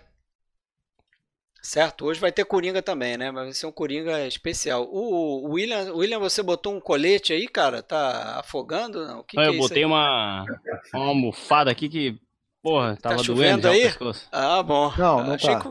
É uma almofada aqui, ó. Vocês vão ver, eu, eu, achei que tá fosse um, um, colete aí, salva-vidas. Ah, eu tava preocupado. Tá, eu já ia aconselhar tá o Alexandre a fazer o mesmo. Começou a dar um toscolo aqui. Muito pesados, hein? É, não, vai ficar mais light agora, será? Tem que ter La La Land para dar uma. Tem. Será que tem? Vamos lá, ponto de interrogação então, hein? Ponto de interrogação para quem? Para Rafael. Aê, vamos quem, lá. Quem? Quem? Quem poderá nos salvar agora? Vamos Rafael. Lá. Só filme light, hein, Rafael? A galera tá achando só pesado é, o negócio aí. Tem até medo dessas listas do Rafael. Não, minha lista tá bem. Ó, vamos lá então separei 10 aqui. Ai, uh, e só um diretor que eu tive que colocar dois, né? E eu fiz o mesmo que o Fred, mas vamos lá. Uh, o meu primeiro, A Separação, do, As, do Asghar Farhadi. O Carlos, do Oliver Assayas. Sei que tem gente que vai falar que é uma série, não é um filme, mas esse filme ele estreou em Cannes, né? O, o Carlos. E dá para você assistir. Existe um formato filme dele também, um formato série. Então, uh, considero como filme também, tá? Uh, o próximo é o Era Uma Vez na Anatólia, do Ceylan, diretor tu turco, que eu gosto muito. O Gravidade, do Afonso Cuarón. Mistérios de Lisboa, do Raul Ruiz, que é provavelmente o meu favorito da década. O Norte, O Fim da História, do, do filipino Lav Dias. Esse filme é extraordinário também. É um filme bem longo. Uh, o Cavalo de, de Turim, do Belatar, aqui eu estou repetindo também o Alexandre, né, que escolheu esse filme. O Poesia, um filme coreano de um diretor que eu adoro também, o Lee Chang-dong, que eu acho que é um dos grandes nomes do cinema coreano atual. Ele fez recentemente o Em Chamas. O Roma, do Alfonso Cuarón, repetindo, dois Cuarón, né? E um filme francês que eu acho incrível, chamado Um Estranho no Lago, do Alain Guiradier enfim, esses são os meus 10 filmes aí que eu escolhi, uh, meus favoritos dessa década. E para começar, Fred, eu vou começar com a separação do iraniano do Asghar Farhadi. A gente falou bastante aqui do Cavalo de Turim. Esse filme, ele, o, a separação e o Cavalo de Turim, eles competiram no Festival de Berlim juntos e a separação ficaram no páreo ali, né? A briga pelo, pelo urso de ouro, mas aí no final acabou dando o iraniano, foi imbatível e acabou ganhando. E dizem que o, o Belatar ficou muito chateado, inclusive com esse resultado aí, de ele ter perdido para o filme iraniano. Mas o fato é que esse filme ele foi crescendo, né? Ele veio do Festival de Berlim, foi aquele boca a boca enorme. Ele foi crescendo até chegar no Oscar do outro ano, quando ele ganhou o filme Estrangeiro e confirmou ah, ah, que ele era realmente um filme incrível e eu fui ver ele mais próximo do Oscar do ano seguinte. Ele é basicamente um filme muito fundado no diálogo, né? O diálogo tem uma importância muito grande aqui e a gente percebe como é, um casal depois que se separa, toda uma vida se transforma, não só a vida desse casal, mas a vida de todas as pessoas que uh, estão ao redor. E após essa separação desse casal, uh, o pai que mora, passa a morar sozinho, ele se vê obrigado a contratar uma criada, uma, uma mulher, para cuidar do pai dele, que é um, um senhor uh, doente, enfermo. E essa mulher, a criada, passa a levar também a filha pequena dela para dentro daquele apartamento. Uh, eu acho que esse filme ele ele nos vem, ele nos ganha por tanta humanidade que ele coloca na tela, pelas relações verdadeiras, em nenhum momento mostrando quem está certo ou quem está errado, em nenhum momento nos colocando uh, em uma posição em que seria muito fácil tomar um julgamento, fazer um julgamento fácil. E quando o filme começa, a, a, primeira imagem que a gente vê é aquele casal no tribunal, né? Inclusive, tribunal no Irã é uma coisa muito diferente, né, do que a gente está acostumado aqui. Né? Da impressão, a impressão que eu tive vendo o filme é que o tribunal no Irã é um ambiente onde você consegue resolver as coisas mais rapidamente. Simplesmente tem um cara lá, ele decide, não tem advogado, nada. É, a gente vê isso no close-up, né? É, a gente vê isso no close-up também, né? É, me parece que é um negócio meio esquisito ali. Mas uh, esse casal tá de frente e a câmera tá na posição do juiz. A câmera tá na posição do cara que tá ouvindo o casal. E naquela posição da câmera, de certa forma, o filme nos diz que é, não dá para a gente tomar exatamente uma posição de um lado ou de outro, não dá para a gente escolher um lado, que a gente vai ter que entender que existe ali um conflito humano que é muito maior do que a gente pode imaginar e que vai trazer para dentro dessa história outras pessoas que vivem para fora daquela casa. Eu me lembro que quando esse filme saiu, em 2011, eh, saiu uma crítica na Folha de São Paulo, eu não me lembro quem escreveu essa crítica, acho que foi o Pedro Butcher que escreveu, é, que ele disse que o filme ele traía o espectador por causa daquela sequência em que a criada é atropelada. Na verdade, a gente não vê esse atropelamento. A gente vê a criada atravessando a rua, tem um corte, a gente vai para uma outra sequência, e depois a gente descobre que aquela criada foi atropelada e que ela perdeu o filho por causa daquele atropelamento. E esse crítico na Folha, ele argumentava que ao optarem em, em, esconder o atropelamento do espectador, o diretor estaria nos, uh, digamos, induzindo a algo, ou estaria traindo o espectador. Uh, eu não acredito nisso. Eu acho que é uma escolha do diretor mostrar ou não. Eu acho que é uma escolha do criador uh, tomar uma atitude como essa. E o fato de não mostrar essa situação, ainda que seja uma situação tão importante para tudo que vai acontecer depois, eu acredito que uh, nesse ponto não me incomoda, tá? Uh, o fato dele não ter mostrado isso que, que certamente seria em um outro qualquer outro filme seria um ponto de virada muito importante, um plot point, né? Digamos aí muito importante em qualquer outro uh, qualquer outra obra, digamos assim. Mas o fato é que ele toma algumas atitudes de não mostrar tudo para o espectador de não nos apresentar tudo, mas ao mesmo tempo deixar uma dúvida, deixar uma pergunta sobre quem são essas pessoas, né? Até onde elas são culpadas ou inocentes de tudo isso que está acontecendo. Eu acho que esse é um grande filme porque ele abre realmente possibilidades aí para nós espectadores. É um filmaço, né? A separação, acho que é o melhor do, do diretor. Eu vi outros filmes dele, A Procura de Eli, O Apartamento, uh, aquele que ele fez na França, que me fugiu o passado, né? Que ele fez na França que tinha me fugido o nome agora, que é bom também, uh, mas eu acho que nenhum deles está no nível do filme A Separação. E, de certa forma, ele é um filme que ele não segue uma tradição que a gente estava acostumada do cinema iraniano até então. Uh, ele não é, eu não acho que ele seja tão realista quanto os filmes anteriores uh, do Irã.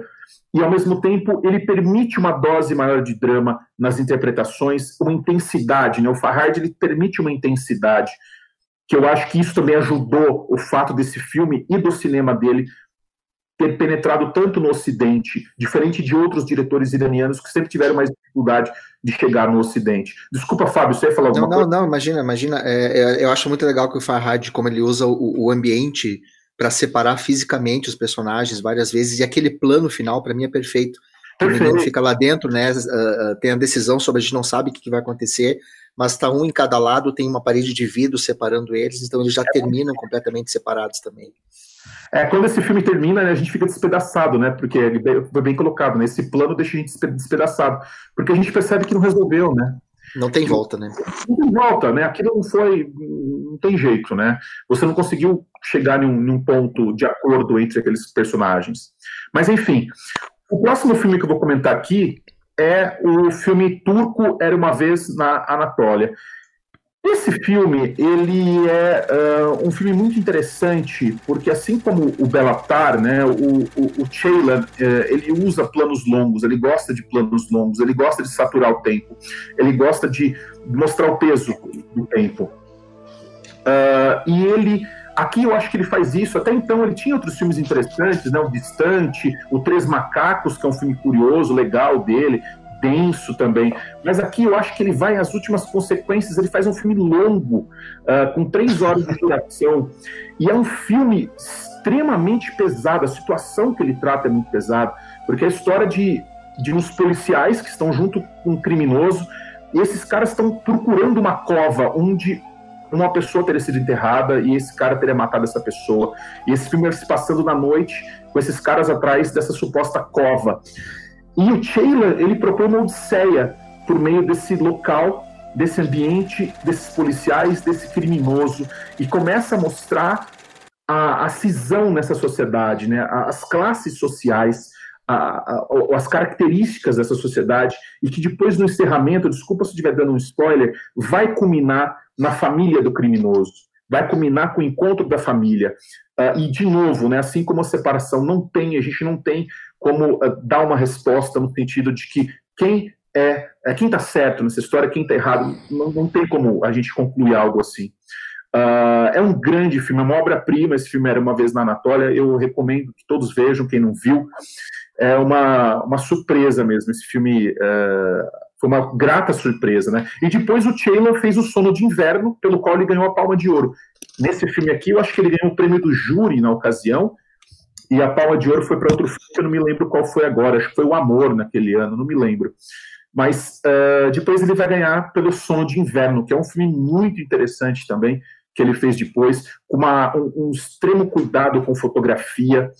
E recentemente ele fez também aquele Árvore dos Frutos Selvagens, que é outro filmaço também que eu recomendo, que poderia ter entrado na lista também. Vários filmes dele poderia, poderiam ter entrado. Mas eu escolhi o Anatólia porque não, não tem como, né? É o filme que se, uh, que se sobrepõe aí. E por fim, eu acho que é o, é o Gravidade, né? O Isso. do Quaron.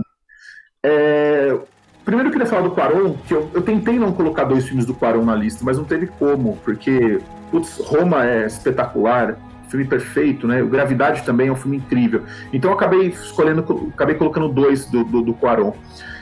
O Gravidade, eu acho que esse filme ele tem uma, uma característica bem interessante, uh, e eu não estou sendo aqui um cara, tipo, ah, eu não estou sendo um tiozão chato, né? Aquele tiozão contra efeitos especiais no cinema, não é nada disso. Eu acho que é, eu acho que cabe muita coisa aí, né? Mas eu acho que a utilização dos efeitos especiais nesse filme, eu acho que a, a, a, a perfeita utilização, né?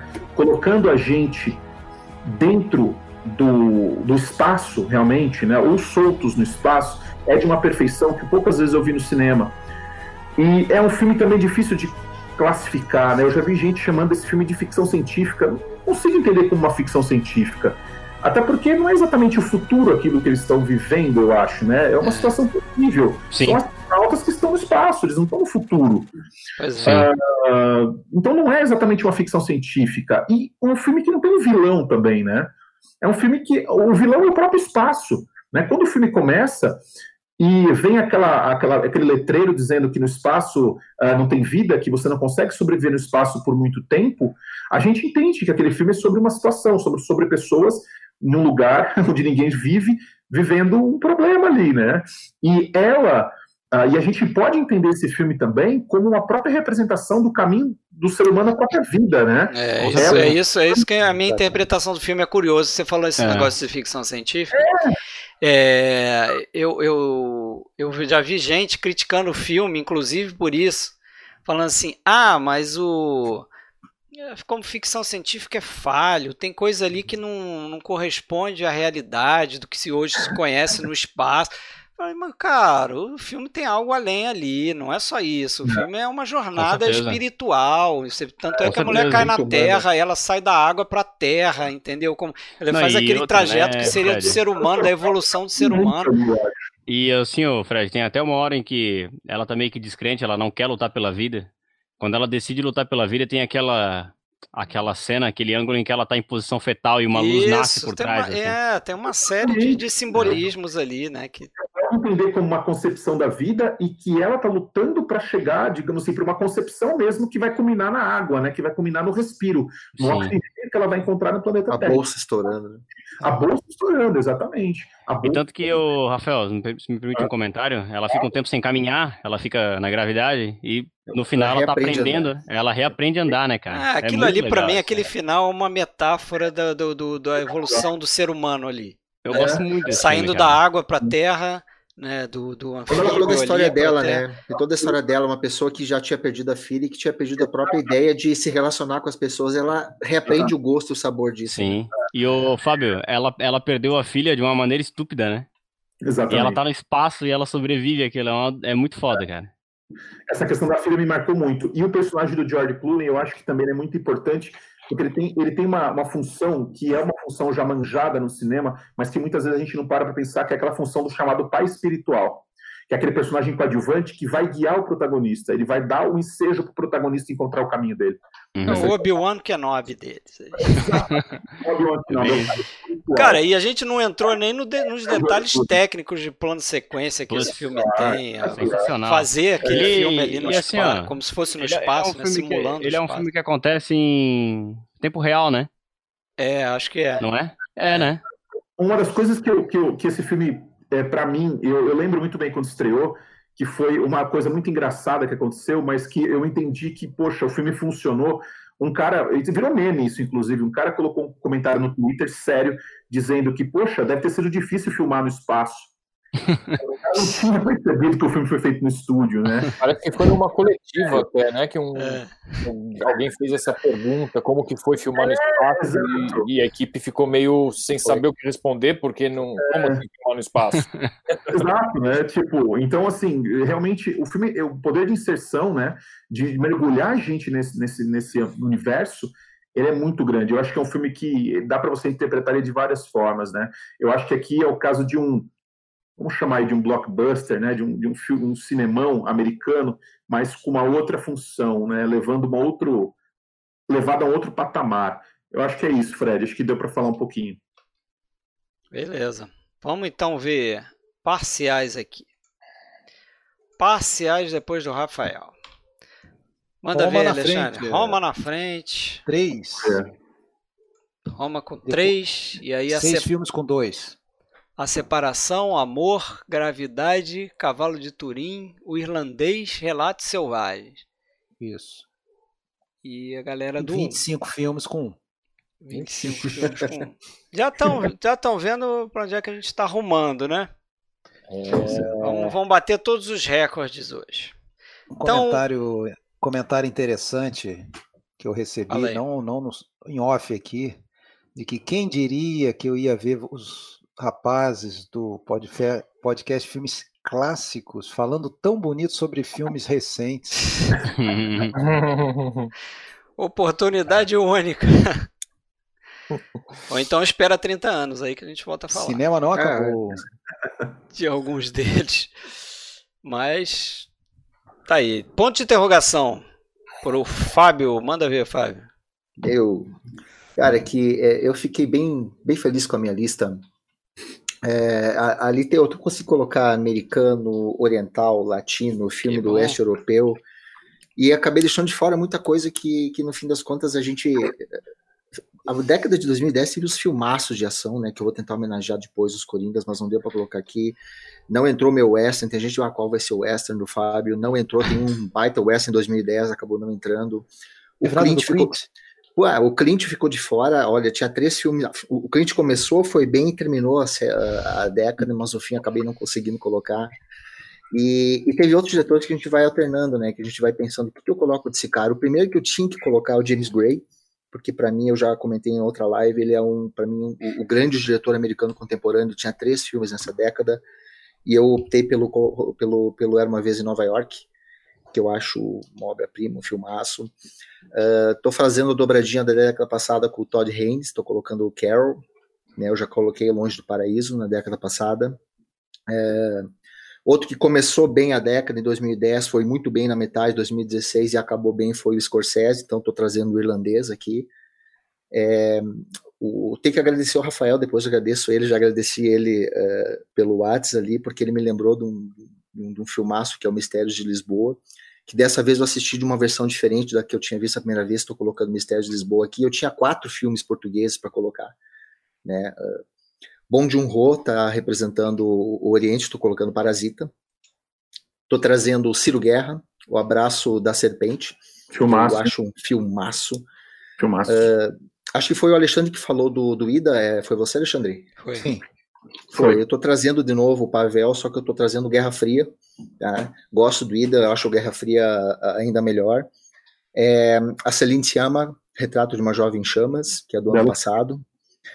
O, o Alfonso Cuarón está entrando com Roma, também fiquei nessa, coloco dois, coloco, no fim eu não coloquei dois de nenhum, optei pelo Roma. E estou trazendo também o, o Paul Schrader homenageando aí o, o Bresson, homenageando o Bergman com Fé Corrompida para completar a, a, minha listinha aí. Tá lá essa lista na tela. E aí tu me pediu para falar de três aqui. Eu vou começar com o James Gray, né? É, Era uma vez em Nova York, que eu gosto muito do título original dele, né? A Imigrante, mas a ironia desse título uh, em português até que não, não fica tão tão deslocada, né? Porque é um, é um, título que dá uma impressão de ser uma coisa grandiosa, mas na verdade é um filme que ele vai meio que bater de, de, de, de tapa na cara nessa coisa do sonho americano, do empreendedorismo, da, da, da, ideia de que os imigrantes podem prosperar. A gente já viu outros filmes falando disso, né? O Gray, inclusive, ele conta que uh, ele conta essa história baseado na experiência que ele teve ouvindo a avó dele contar, né? Que a avó dele também uh, imigrou, veio da Polônia. É, ele já contou um pouco das, das raízes russas dele quando ele fez o Fuga para Odessa. E ele vai uh, fazer toda essa ambientação da Nova York ali de 1920, começo dos anos 20, baseado no que ele ouviu do avô e do, da avó dele, para contar a história dessa mulher, que é a Eva, que é a Elwa, Eva, que é a personagem da Marion Cotillard, que chega na Ilha Ellis lá no começo dos anos 20 com a, com a, com a irmã. A irmã é diagnosticada com tuberculose, ela acaba ficando na ilha. E ela cai nas garras de um, eu, eu, um aproveitador, um cara que na verdade atua como gigolô, um Michê, que é o personagem do, do Joaquim Fênix. E aí a gente tem aquela coisa de, de, de um sonho americano que nunca se realiza, né? É, o filme inteiro ele traz a ideia de, de, de um possível futuro próspero para essa personagem, mas a gente nunca sai dos guetos, da parte suja, da prostituição, de uma personagem que não consegue evoluir e que vê esse sonho desmoronar. Né? Como todo filme do James Gray, ele, ele trabalha muito a questão da, da, das famílias, das relações familiares, uma coisa muito importante no filme. Lança esse olhar meio desesperançado, meio pessimista para o sonho americano, né? E o, o, James Gray é um diretor antiga, né? É um cara que uh, ele filma de uma maneira que ele, ele realmente se devota àquele tema com uma seriedade que te conquista da, da mesma maneira que a gente tinha diretores antigamente conquistando, contando uma história basicamente sem apelar muito para ironia, para o sarcasmo. Ele conta essa história de uma maneira séria e deixa que o visual conte tudo para a gente. É, e aqui o, a fotografia lembra muito a do Gordon Willis também, quando ele trabalha lá no Poderoso Chefão. Se você pegar uh, o Poderoso Chefão parte 2, as partes que a gente tem o Dom Vito, e, e comparar com que acontece aqui, a gente vai ter uh, realmente uma semelhança muito grande na maneira como a gente vai ter esse trabalho. O Darius Conde, que é o diretor de fotografia do filme, né? E eu sou um fanzaço do cinema do James Gray. Eu acho que não tinha como deixar de fora algum dos filmes dele. Gosto muito de todos, tá? Não tem um filme do Gray que eu não goste. Dessa década teria o Z, Cidade Perdida, que eu adoro, o Ad Astra, que eu adoro, ao contrário de muita gente. Nossa, o Ad Astra é do... ah, eu acho, eu acho fantástico.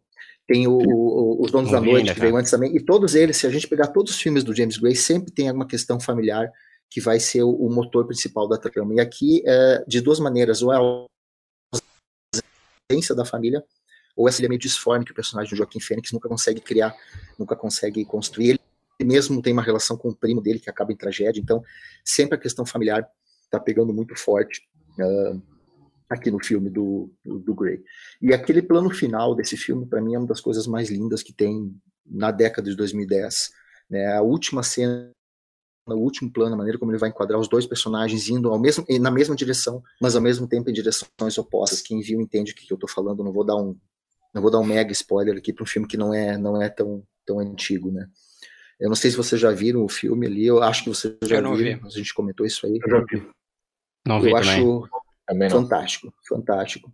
É, eu acho que merecia mais sorte, merecia mais reconhecimento. O James Gray, aliás, ele merece mais reconhecimento, né? É um cara que foi completamente esnobado pelos estúdios Talvez por não se encaixar né, no, no esquema de distribuição. O Fábio, ele trabalha com os, com, a, com os canones como a narrativa clássica, digamos assim. Uhum. Só que ao mesmo tempo não, não entendo por que o, o americano, o, o, de certa forma, não consegue apreciar, né? Você vê que na Europa, Cannes, por exemplo, o James Gray sempre muito bem recebido.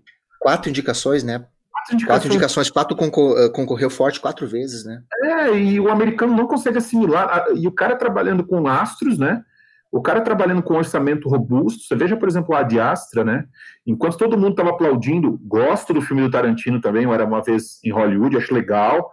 Mas, poxa, o grande filme do Brad Pitt do ano passado foi o Ad Astra, na minha opinião. Também acho. Como, não tinha nem como, né? discutir isso. E é eu, acho que ele, eu acho que ele não atende às expectativas, né? O, o Z, é. você pensa que vai ser uma, uma, aventura de desbravamento na selva e é um drama sobre ambição. O Ad Astra é, uma, é um drama familiar no espaço. Né? É, e você vê que o Z, assim como a Fuga para Odessa, que é irmão, os filhos que você falou da família, tudo ali, não, não dá para entender por que não tem esse reconhecimento. Que depende, falta um estúdio ali pegando direto em cima, uh, bancando, ou uma coisa de relação, eu não sei. Mas ah. é um, um filmaço. Eu vou seguir, seguindo os Estados Unidos, né? Uh, vamos falar do irlandês. Cara, eu já escrevi 5 mil, 5 mil palavras sobre irlandês. Quando assisti o filme, eu passei três dias mergulhado tentando escrever sobre o filme porque ele me pegou bastante forte. E eu sei que tem muita gente que não, que não conseguiu comprar a ideia do irlandês, principalmente porque as pessoas falaram: bom, o Scorsese vai fazer um filme de máfia. Ele vai ter o Patino, primeira vez, né? Primeira vez que ele trabalhava com, trabalha com o Patino. Vai ter o De Niro, vai ter o, o Keitel, vai ter uh, o Joey Patch. Nossa, um filme de máfia.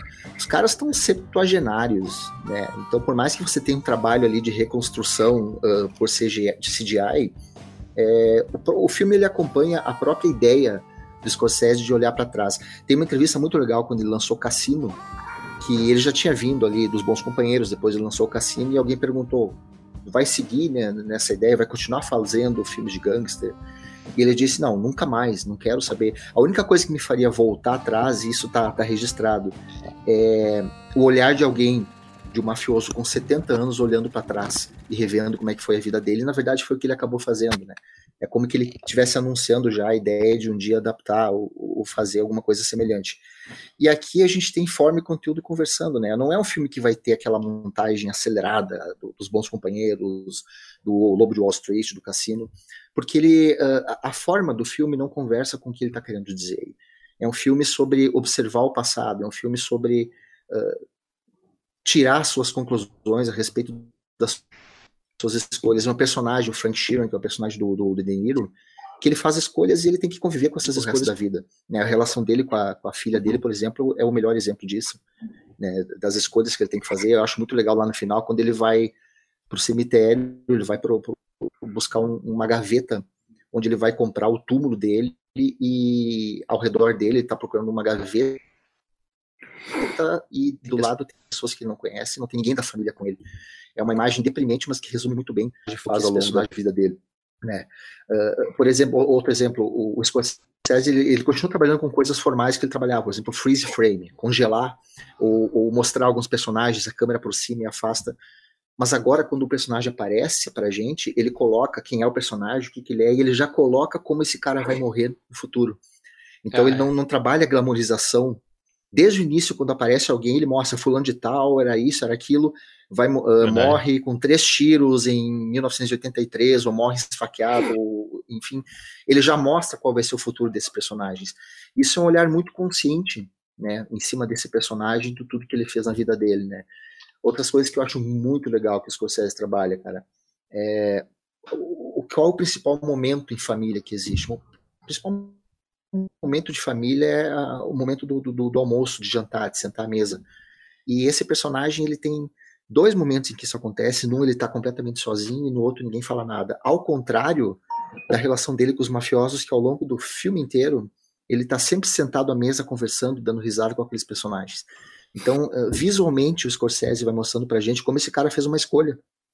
Como a escolha dele claramente é por deixar a família de lado e não dá espaço, não dá voz, as mulheres quase não têm voz no filme para abraçar o lado desses personagens mafiosos.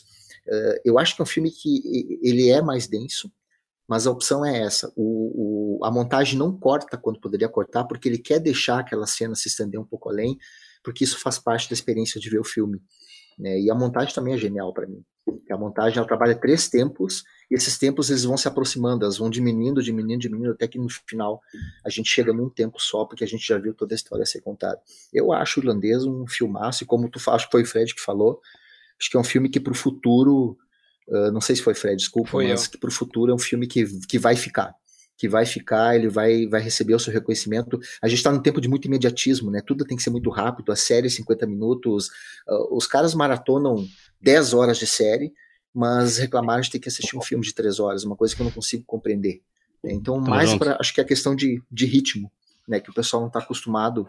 E quando falou Scorsese com máfia, o pessoal pensou que seria uma coisa a lá Lobo de Wall Street, então, que é uma coisa muito acelerada e não combina, não tem nada a ver com aquilo que ele está querendo mostrar no filme. Vê se alguém quer falar alguma coisa do, do filme. Não, é, eu acho que, né? acho que o, tem muito aí dos detratores dessa coisa, né? De comparar com outros filmes dele, né? É, Quando justamente o que ele, ele, ele quer é fazer o contrário, né? É, exatamente. Ele não quer seguir o que ele vinha fazendo, ele quer fazer um comentário que vai justamente em direção oposta àquilo que ele tinha feito. É, antes. em certa medida é até o que o Clint Eastwood faz com os imperdoáveis, né? Ele está fazendo um comentário que é contrário àquela imagem de, do homem do oeste que ele era ali, né? Ele rende uma homenagem ao mesmo tempo que, que dá um outro olhar para essas histórias, né? Meu terceiro filme, obrigado Rafael Amaral. Tá? Uh, eu fui no site dele para ver se eu não tinha esquecido nada da década e eu topei com isso aí. Eu pensei, caramba, cara. Eu no meu site para descobrir qual era o meu top 10 aqui, vai falar a verdade. é, porque eu sempre faço assim, ó, eu faço a lista, eu, cara, será que não faltou nada? Eu vou, bom, o Rafael tem uma lista de 100 lá. Aí eu vou lá para ver se nesse 100 não faltou alguma Quem coisa. Quem nunca? Quem nunca? Quem nunca? Mintam, digam que não. Aí, aí, você colocou um, um, filme na lista de 10 e não tá na lista de 100 do Rafael. Você fala, puta. Tem alguma coisa errada com esse filme aí. Alguma coisa tá errada aí. Cara, uh, o Mistério de Lisboa, uh, eu até comentava com o Rafael, eu, eu vi há anos atrás e eu vi no. no foi lançado uma minissérie de seis, capi de seis capítulos, seis episódios, né?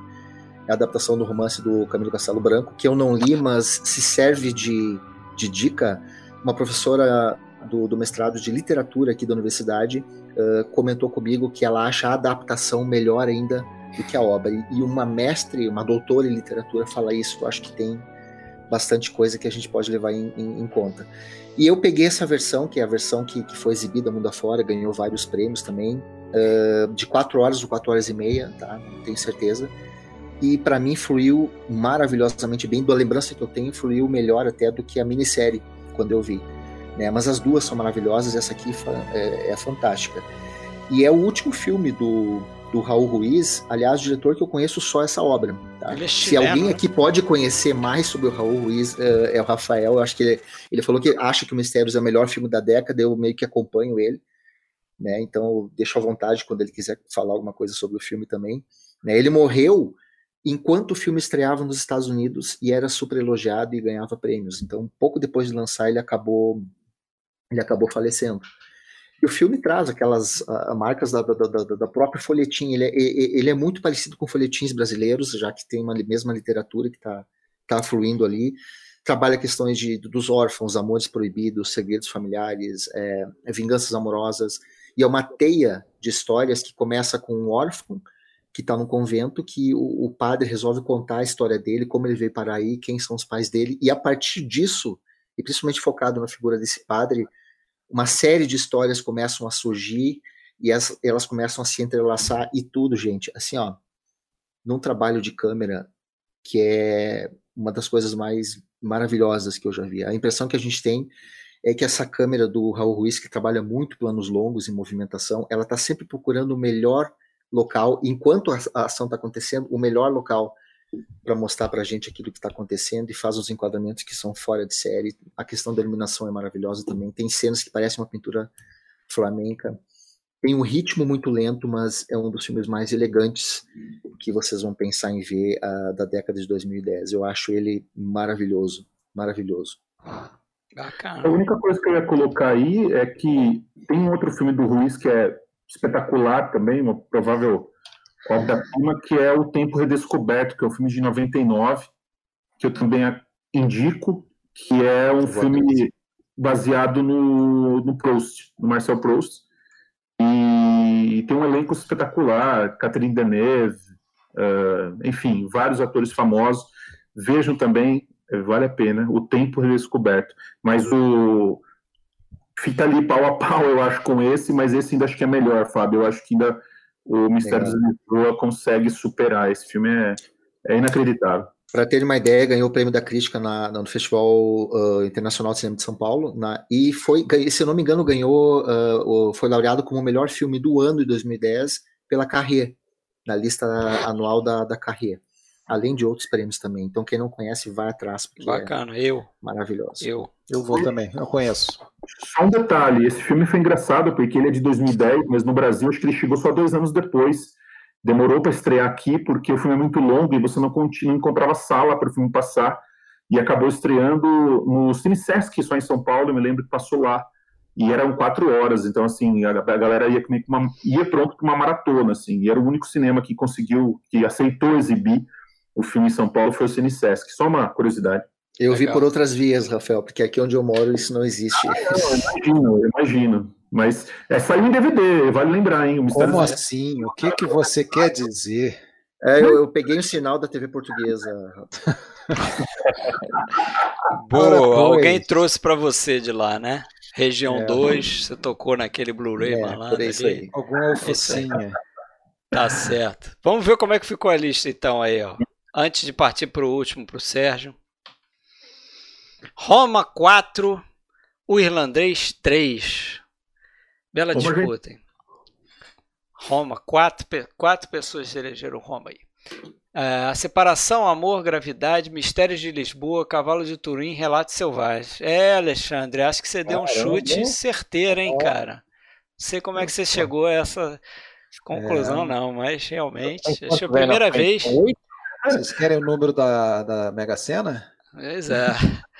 Primeira vez. Depois você fala aqui em off aí, porque tem muita gente na live aí, ó.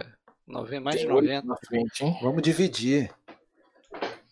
Vamos lá, vamos lá. Sérgio. Letrinha pequenininha, letrinha ficando cada vez mais pequena, né? Vai, você tem que ver a última tela. Deixa o Sérgio passar aí pra gente ver. Agora o Sérgio vai. Vai ver o malabarismo agora, detalhe, de telas. Detalhe aqui. que o Fábio trouxe mais cinco filmes novos. Então agora são. Cinco não, sete. Sete. São 39 já. Será que vai repetir algum na minha? Hum, Acho que sim. Vai. E um momento, momento marcante aqui nessa nossa trajetória, hein? A última lista da última década que a gente está. É, aí. E aí acabou a você. meu amigo. Para fechar, aí... vamos definir agora todos os filmes que vão entrar nessa lista e na lista dos 100 mais, né? Dos é... 100 maiores. É, acabou, né, pessoal? Aí a gente vai ter é. que dar essa notícia ruim que não vai ter mais live, né? Isso, é, nunca mais. Uma, não sei se vocês sentiram isso, mas deu uma certa tristeza, né, de estar escolhendo os filmes pela última vez. Falar, poxa, e agora? Fechar o canal. Não vai ter nenhum de 2020? Pode escolher de 2020 já? Não? Só daqui a 10 anos vamos fazer outro. Para completar. Puxa vida, mas mas vamos lá. Então, o que, que eu trouxe né, desses anos? Eu trouxe também Boyhood, 2014, do Linklater, né, que eu acho que é um filme incrível. Sabia. Gosto muito. Trouxe A Origem, também, do Nolan. Trouxe um filme que eu adoro, que é o francês Intocáveis, de 2011. É, trouxe Roma também, do Quaron.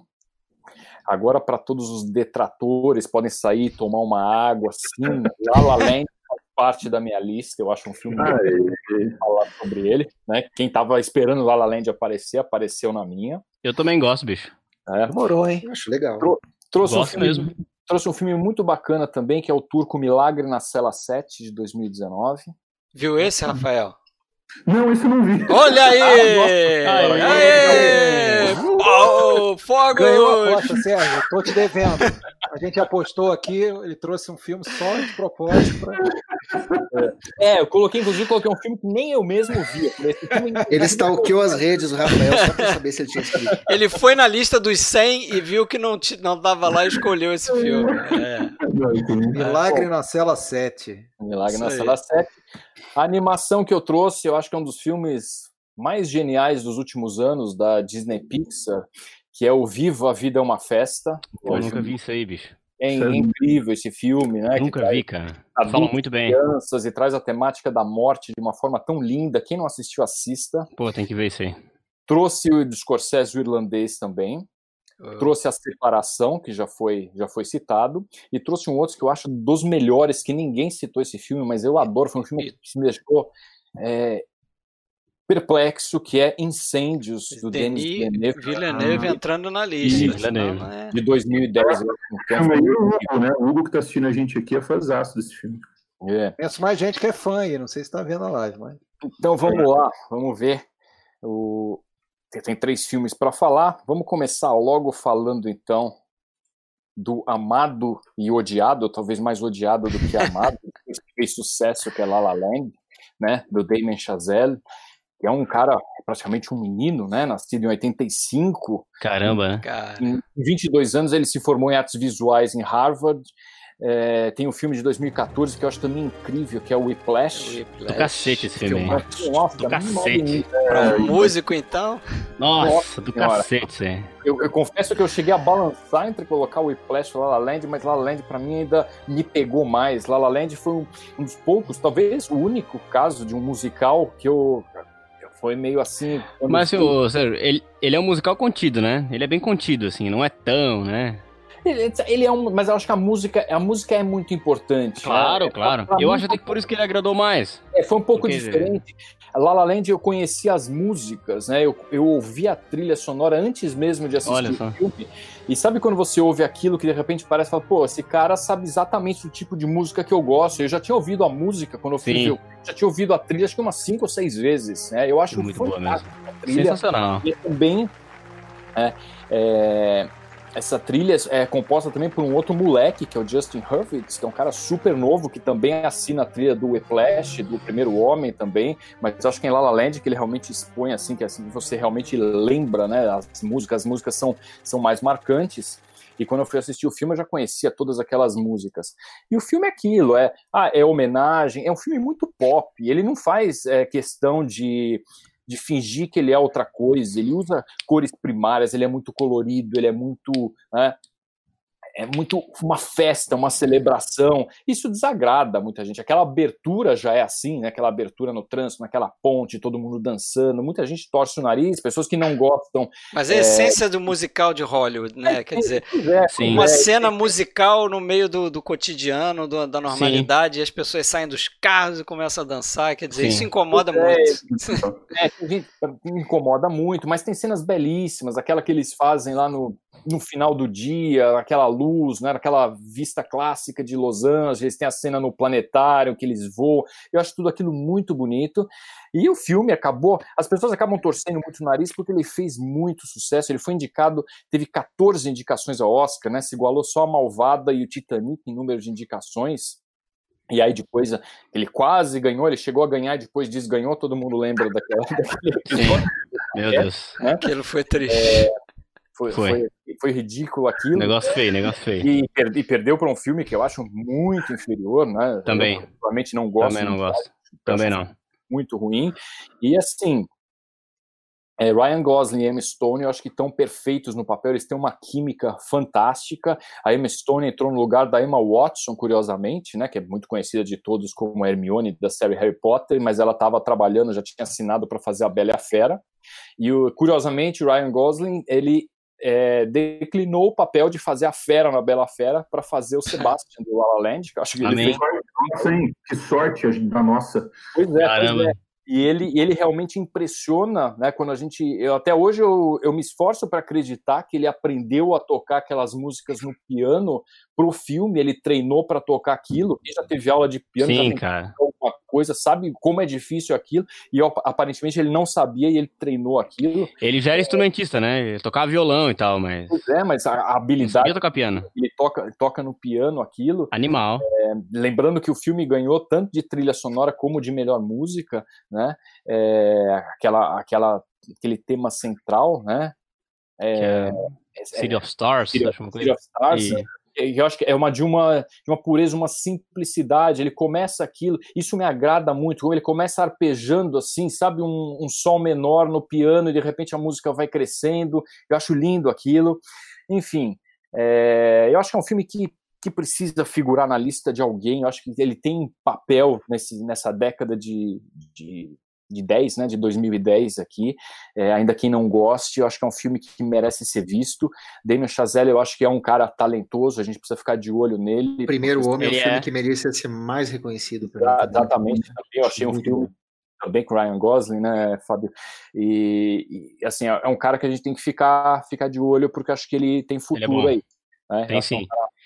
Bom, e assim, não é porque tem tantos detratores e falaram tão mal depois que o filme fez sucesso, que ah, não vou falar de La La Land, que La La Land de repente parece que é um filme meio brega, não? pode ser até brega na, na, na definição de algumas pessoas, para mim é filme lindo, fantástico, coloco com orgulho na minha lista. O Sérgio, é, uma coisa que eu queria dizer é que assim, ó, um, um dos grandes trunfos para mim desse filme é que eu acho que os dramas desses personagens são absolutamente substanciais, cara. Eu toco em bandas também, né? Eu toco em bandas também, toco em pelo menos umas três bandas, e uma delas é a minha Menina dos Olhos, é a banda que eu toco o repertório que eu quero. Dane-se, toco Van Morrison, toco Alan Hu, dane-se tudo. É aquela banda que a gente toca por diversão, porque dinheiro, cachê não rola de jeito nenhum. Claro. E desde sempre eu ouço muito isso, assim. Oh, por que tu não toca uma coisa mais conhecida? Meu, mas tu só ouve essa gente morta, tu só ouve essa, essa gente velha. e é uma coisa engraçada que assim, ó, nesse, eu nunca na minha vida, nunca tinha assistido um filme que isso fosse retratado. Eu nunca, toco nunca... pessoas mortas o tempo inteiro. E, assim, e esse filme aí, cara, ele retrata isso, é exatamente isso. A, a vida é assim mesmo, é isso que eu ouço o tempo inteiro, a minha vida inteira. E, e, não só, não só, né, William, na parte profissional, ele como músico, um fã de jazz, mas a, embora o filme seja uma homenagem aos musicais de Hollywood, né, você tem uma resolução aí completamente fora dos finais hollywoodianos que a gente esperaria para aquele é, casal. Assim, ó, né? eu, eu vou te falar. É muito, é muito, muito, real na vida isso, né? Total. Quando eu assisti esse filme, e eu fui com o nariz um pouco torcido por, causa, por conta de ser um musical, eu gosto também de musicais, mas eu acho que nos últimos anos a coisa tem ficado um pouco estranha. Enfim, aí quando o filme tá, ele ele tava acontecendo, baita argumento que ele tem, me convenceu, eu falei, pô, esse filme é um bom filme, cara, gostei. Aí quando aconteceu a cena final, eu falei, nossa, Calei minha boca, achei do caralho mesmo, gosto muito desse filme. E um dos grandes trunfos dele para mim é que os dramas desses personagens, ele não, ele não é piegas. Por mais que muita gente, ah, eu achei ele bobinho. Se você acha esse filme bobinho, eu acho que você não entendeu, acho que você desconhece muitos aspectos da vida real. Eu acho que ele é tudo menos bobinho, cara. Ele é um filme bastante substancial, vida real. Aqueles dramas ali são todos reais mesmo. Ela é uma moça que quer ser atriz. Quem de nós aqui nunca, sei lá, tinha um objetivo e não começou a questionar o próprio talento, a própria capacidade, tanta negativa que recebeu na vida, né? Essa semana. Então, assim... porque isso é. Não, é, é toda semana, né? A gente se questiona. É. Né? Quantas, quantas aspirantes ou aspirantes, atrizes, atores não foram para Hollywood tentando né, aparecer em filmes e virar estrelas, né? Então, isso é uma coisa muito, muito comum. Mas é isso aí, eu acho que, que o filme tá, tá bem além do que aquele filme bobinho, musical bobinho, que chegou só para fazer um pouco de barulho. Mas vamos seguir, vamos seguir. O outro filme que eu vou que eu vou comentar, novamente eu vou comentar aqui um filme do Richard Linklater, que é o Boyhood. Não acho, né, um filme tão bom quanto da daquela trilogia que a gente falou, né? A gente já falou do, do Amanhecer, mas eu acho que é um filme no mínimo interessante que merece ser visto até pela forma né, pela qual ele foi concebido, de retratar a vida de um garoto dos 6 aos 18 anos, com a mesma equipe, os mesmos atores. Né? É, esse filme ficou em produção de maio de 2002 a agosto de 2013. Poxa vida, é um risco muito grande, né? Tremenda é, aposta. Esse filme foi financiado com o próprio salário do Linklater, tamanha a paixão que ele tinha e vontade de fazer esse filme. E enfim, e novamente aqui ele traz ah, sobre o que, que é o filme. Sobre a vida de um garoto, um garoto comum, com os pais separados. Ele vai mostrar as questões que envolvem os dramas, os conflitos da infância, da adolescência, escolha profissional. Não existe assim, um tema central, nossa, a história é isso. Não, a história é a gente observar o garoto crescendo. Né? E acho um elenco muito bom, o Ethan Hawke novamente, né? A Patricia Arquette, que foi vencedora até do Oscar de atriz coadjuvante. É, o filme foi indicado ao Urso de Ouro no Festival de Berlim. E, enfim, é, eu acho que é um filme que merece ser visto. Ele é um pouco longo, né? E ele não, não levou tanto tempo assim para ser filmado. Eles filmavam poucos dias por, por ano, né? Parece que foram 45 dias só de filmagem no total, mas pô, vai ficar 12 anos fazendo um filme? Fala, ah, mas isso está protegido por contrato? Aparentemente não, existe aquela lei, né, The Havilland, que é, não pode, você não pode contratar é, ninguém por mais de sete anos, é, por questão até de, de abuso, né, de, enfim, de relação profissional, o próprio elenco, toda, toda a equipe acabou entrando nesse barco e o resultado acho que foi muito positivo, sabe? Eu acho que é um filme que me agrada muito, embora não seja, repito, no nível do, daqueles outros que ele fez. Eu acho que pelo projeto, pela forma que foi concebido, é um filme, filme incrível. Não sei se vocês gostam também. Eu Quem alguém mais colocou Boyhood? Quem Gosto. foi? Alexandre? Eu, eu. Eu, eu gosto, gosto muito e ele lembra um pouco, né, aquela coisa do, da App Series lá, né? Apesar ah, de ser uma proposta totalmente diferente, que lá é uma coisa que levou, leva ainda, tá aí a, acontecendo. Pode ter sido inspiração, né? Há quase uhum. 60 anos ali ele faz seguido, né? Durante é, 12 pode anos. Inspiração. É. É, e mas... tem, teve, tem até aquela piada interessante, né? Que em Portugal eles tentaram fazer uma versão, filmaram durante 12 anos, aí o o diretor percebeu que a câmera estava desligada, né? Olha aí, rapaz. Olha aqui. Nosso não. amigo da Ilha da Madeira aí que está acordado assistindo. É. hein? Nós estamos online pro mundo, hein? É. A gente ri com o nome de filmes deles e eles riam da gente tratando pode... a Covid aqui, né? É pode, pode, pode revidar aí nos comentários, fazer uma piada de brasileiro, que eu sei que português adora também piada de brasileiro. É. Ai, ai, ai. Bom, e vamos então, para terminar, eu vou comentar esse filme, uma produção franco-canadense de 2010, Denis Villeneuve, Incêndios. É, esse filme concorreu ao Oscar de melhor filme estrangeiro em 2011. Para quem não assistiu, ele conta a história. Ele, ele, o filme é aberto, né? Começa com um casal de irmãos gêmeos, né? É, os gêmeos que acabaram de perder a mãe e eles estão lá junto com o tabelião, o executor testamentário, enfim, que está lendo o testamento da mãe. E nesse testamento tem algumas coisas estranhas, fica nítido que esses filhos não tinham um bom relacionamento com a mãe, a mãe era uma pessoa difícil, e ela deixa duas cartas, e nesse momento eles descobrem que eles têm um irmão, e ela fala para eles irem atrás do irmão e atrás do pai, que aparentemente está no Oriente Médio. Não fica muito claro qual é o país para o qual eles têm que ir para investigar esse passado. Aparentemente é o Líbano, né? até porque o filme foi baseado numa peça de um escritor libanês que foi radicado no Canadá chamado Wadi Mouad e aparentemente para o Líbano. O irmão não quer nem saber de ir, a irmã vai, enfim. E começa essa investigação, essa busca das raízes de tentar encontrar, porque eles têm que entregar uma carta para o irmão e outra carta para o pai que eles desconhecem. Esse é o tipo do filme que assim é muito impactante e que não vale a pena a gente entrar muito no enredo, começar a falar muito sobre o filme. Sabe quando você come uma comida deliciosa e a pessoa fala: olha, não interessa o que tem, experimenta isso experimenta isso e você uhum. come, você não sabe direito os ingredientes, é mais ou menos assim, né? Quem não assistiu, vá atrás desse filme Incêndios, porque ele vai te conquistando aos poucos. Tem, gente, tem gente no chat aí falando para não revelar o final, porque senão estraga. Não, já, não jamais, jamais. Assim, a gente, alguns filmes eles são melhores, eles são mais bem degustados quando a gente tem menos informações. Então, a informação que eu vou até aqui, assim, é um filme muito impactante, muito bem construído, tá? A interpretação da atriz, né, que faz a mãe deles, porque o filme ele é costurado com vários flashbacks, a gente vai conhecendo episódios do passado da mãe, vai entendendo por que talvez esse relacionamento com os filhos fosse complicado. A atriz Alubna Azabal, e a gente vai, ela, a gente vai conhecendo algumas, alguns fatos sobre o passado dela, inclusive se envolvendo em conflitos religiosos, provavelmente no Líbano, entre muçulmanos e cristãos, enfim. Mas é isso que basta saber sobre o filme. Né? A gente vai mergulhar nessa história, quando chegar no final, provavelmente vai ser um filme do qual você nunca mais vai se esquecer. Se você não assistiu, assista. E eu digo que o Denis Villeneuve é outro para a gente ficar de olho também, né?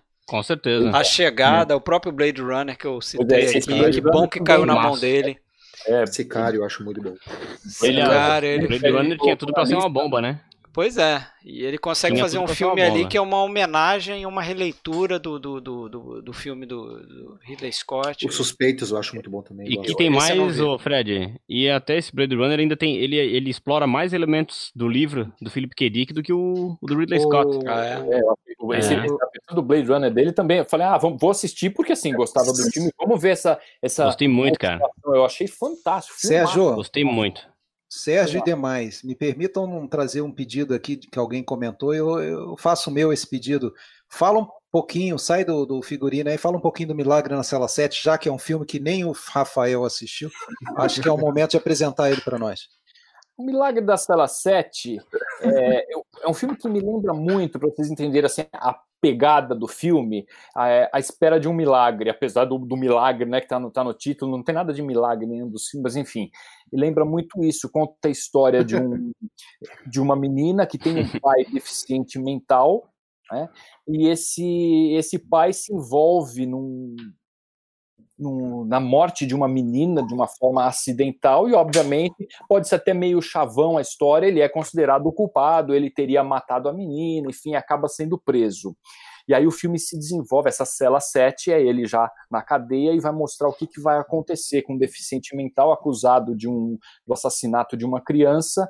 É, a, a filha dele, evidentemente, tem paixão por ele, está vivendo com a avó, a mãe já é falecida, e, e, o filme se desenrola a partir disso, mas ele é contado de uma forma muito tocante. Tem algumas forçações de barra do roteiro, principalmente na parte final, é, não é uma coisa assim então É, algumas coisas eu teria feito de uma forma um pouco diferente, mas é ele é muito, muito bonito, muito, você tem uma fotografia lindíssima também. É, e, e, é isso, vale a pena. Se eu não me engano, ele está numa dessas desses streamings, eu não sei se Netflix ou Amazon Prime, ele está numa desses, é super fácil de, de ver. Né? Não sei se tem no YouTube, para quem costuma assistir filme só no YouTube, né? tem no Netflix e no Amazon Prime também.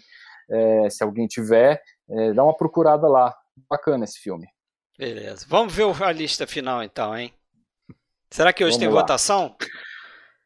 Não tem votação. Não tem, não, não tem. Fechou? Fechou, fechou sem votação, como o Alexandre fechou? incrivelmente previu aí. Não, isso eu não previ, não. não. Isso eu não falei, não. Não, não. Como você previu, filmes com dois votos entraram dois votos. na lista.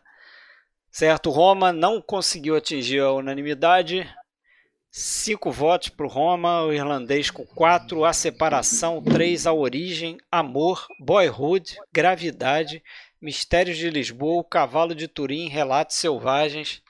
Então, nossa lista ficou aí, olha só. 44 filmes no total? É, 44 a, a, filmes. A década com mais? Década com mais, disparado, disparado. Uhum. Antes, antes a gente tinha chegado, a, acho que a 36 era o máximo. É. Agora 44, tenho... mas era esperado, né? Era esperado. E eu tenho mais de uma dezena para ver desses aí que eu não Ah, vi eu tenho uma porrada. E pela primeira vez teve filme na lista dos 10 finais que eu não vi. São dois: Agora, Cavalo de Turim e o Mistério de Lisboa. É, eu também tenho dois na lista final que eu não vi. Agora eu só vou dizer o seguinte: amanhã, essa hora, o Rafael já vai ter visto o Cela 7 aí, tá? Então, já. Já, já começou a escolher agora ali no Netflix, já deixou em pause. Quem quiser estar tá à altura tem que ver essa madrugada. É isso aí. Vamos botar na lista final aí então. É, 10 filmes essenciais década de 2010. A Origem, 2010, Christopher Nolan. Mistério de Lisboa, 2010, Raul Ruiz. A Separação, Asghar Farhadi, 2011. Cavalo de Turim, também de 2011. Belatar e Agnes, por favor, Ranitsi. Ranitsky. Não sei falar o nome dela, não. Amor. Ranitsky. Amor, 2012, Michael Haneke. Gravidade, Alfonso Cuarón. 2013, Boyhood, 2014, Richard Linklater. Relatos Selvagens, 2014, Damien Sifron. Roma, 2018, Alfonso Cuarón. O Irlandês, 2019, Martin Scorsese. Scorsese vários, várias décadas aí, né? Scorsese aparecendo uhum. na nossa lista. Sim. Mas vamos voltar aqui para a tela de cinema, porque a gente vai continuar aqui falando de Coringa, não é isso? Yes. Vamos lá, tem um listinha de Coringa agora, hein? Bem rápido, fala geral aí, lista os, os Coringas. Uhum. Vamos começar com quem? Quem? Traz pra ah, frente? Na ordem inversa. pra frente. Vai lá. Vamos lá, vamos lá. Vamos lá, Sérgio. Você. O Sérgio acabou de falar, já descansou, pode ir. Isso. Vamos. Bem rapidamente aí os 10 coringuinhas. Aí já está aparecendo a animação com os seus 10 coringas. Manda ver. Vou pegar no Sérgio de calça curta, não nos faz isso. Ah, ah, tá na tela aí. Só esperar o delay. É, meu delay. Os Coringas do Sérgio, dessa vez é uma, um modus operandi diferente aí, né? Sérgio, isso. Ah, só para encerrar aí. Não deu clipão, não. Nota eu coloquei alta. o Quarto de Jack. O Quarto de Jack é um filme, é, vou falar rapidamente só, né? Conta a história de um, de um menino que vive com a mãe fechado num quarto. No começo do filme você não sabe bem por que, que isso acontece. É uma temática já explorada em outros filmes, mas a mais interessante dele é a segunda parte, quando eles saem desse quarto, né, e acaba sendo uma coisa mais dramática, com boas atuações, é, enfim, merece ser visto. Não é, um, não é um filmaço que eu colocaria, olha, imperdível esse filme, mas vale a pena ver e eu sempre lembrava dele quando eu estava fazendo essa lista. O artista todo mundo conhece, né? Aquele filme mudo, né? Vencedor do Oscar, que todo preto mundo foi. Branco, mudo Gosto muito. Branco, né? Gosto muito, cara. É... Muita gente assistiu e falou: Nossa, esse filme é bom, apesar de ser de ser um filme mudo, né? Adoro esse filme. Tem uma metalinguagem, né? O uso da metalinguagem, Não sensacional esse filme. É, mas curiosamente é um filme que depois ninguém mais falou, né? É, é, é esqueceu, esqueceu, esqueceu. Viu esse filme, não sei se ele vai ser considerado um clássico, se vai, vai ser Ele presta um tributo, eu acho, né? É, ele presta um tributo, assim, mas acho que não vai. Chegou lá, fez e pronto, acabou. Cisne Negro, Cisne Negro é um filme que quase entrou na minha lista principal, ele tinha entrado, depois saiu, entrou de novo e é o filme de 2010, né, da, do Aronofsky, eu acho que é um, é um, filme, é um filme pesado, difícil, mas é, incrível. Muita gente também detona Interestelar, do Christopher Nolan, eu gosto particularmente. Eu sou um que não... É, Você é o queridinho da live hoje, hein, Sérgio? É, Você... mas gosto do Interestelar, gosto, gosto, da teoria por trás do Interestelar, é um filme que, que faz você parar para pensar né, nessas teorias, nessa parte da física, eu acho que isso é bacana no filme. Acho, acho a, essa, essa adaptação. Quem tá rindo aí, cara? Né, Quem? Do livro. Esse é, é o Alexandre. A, a invenção de Hugo Cabredo Scorsese, eu achei lindíssimo. Aqui um dos filmes que eu mais gostei de ver o uso do 3D que, que fizeram dele, né? E é uma grande homenagem ao cinema. Quem não assistiu, quem não leu o livro, é, e quem não, quem não leu o livro também, a, é, o livro é muito interessante porque ele é contado não só é, em texto, mas também em desenhos, em gravuras do próprio autor. Né, mas e o Scorsese pegou muito a essência desse livro, fez um filme muito bonito. Trouxe as aventuras de Tintin aqui no, do Spielberg, né, da produção junto com o Peter Jackson, que também foi uma forma de fazer. É, ah, é uma animação, não é bem uma animação, isso aqui é quase um live action, todo feito com base em, em captura de, de, imagem, assim como fizeram com o Gollum ou King Kong, usaram a mesma tecnologia de captura de movimento para fazer todos os personagens, o resultado é incrível. Né? Acabei lamentando um pouco, como fã da, da série de Tintin, que eles é, misturaram um pouco algumas histórias. Eu gostaria de ter visto uma história adaptada, mas eu acho que é um filme incrível.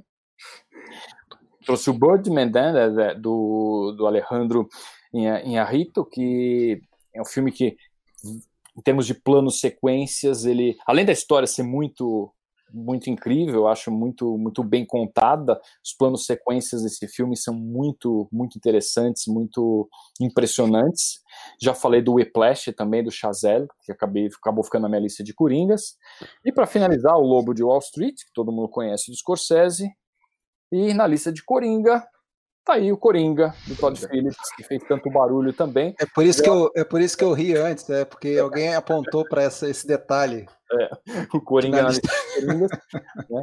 é, é, um filme mais. Eu acho, acho, até que o filme fez mais sucesso até do que, do que ele é. Eu acho que ele não é um filme tão grande assim, com todo o sucesso e todos os comentários que ele fez. Eu acho que o fato de tratar de um vilão, né? É, de, um, de um vilão de de uma série de heróis, a DC Comics acabou elevando mais o filme, porque não precisaria ser um vilão do, do Batman para isso. O filme não é sobre o vilão, não é sobre o Batman, embora tenha citações, ele trata de um, de um cara com um problema mental, né, como já retratado em tantos outros filmes, mas essa combinação aí da doença mental junto com um possível vilão de uma série, ah, de repente todo mundo bateu palma, né? Se fosse só um filme da DC ou da Marvel, ah, não, isso aqui é filme de herói, esse filme ele sai dessa, dessa, desse foco, né, de filme de herói e trata de uma coisa diferente. Então é isso, sem, sem mais delongas, são esses que eu que eu trouxe aí para Beleza. Coringa. Vamos lá. Fábio.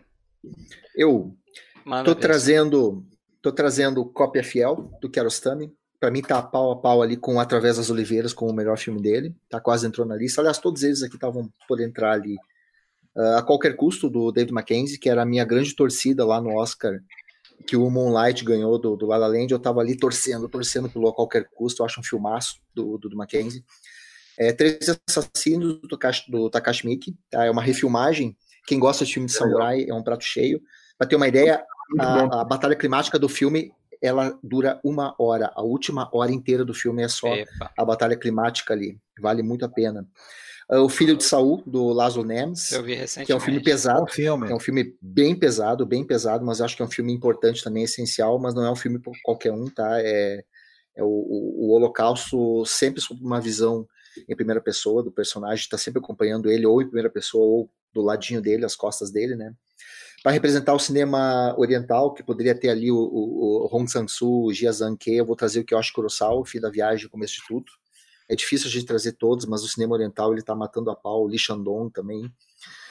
É, para representar os bons filmes de terror, eu estou trazendo A Bruxa, do Robert Eggers. Podia ser um filme do Ari Aster, mas eu acho A Bruxa melhor. Tá? Eu acho um filmaço de, de terror onde o, o grande medo não está em nenhum tipo de jumpscare, o grande medo é a ambientação, é a construção da tensão ao longo do filme inteiro.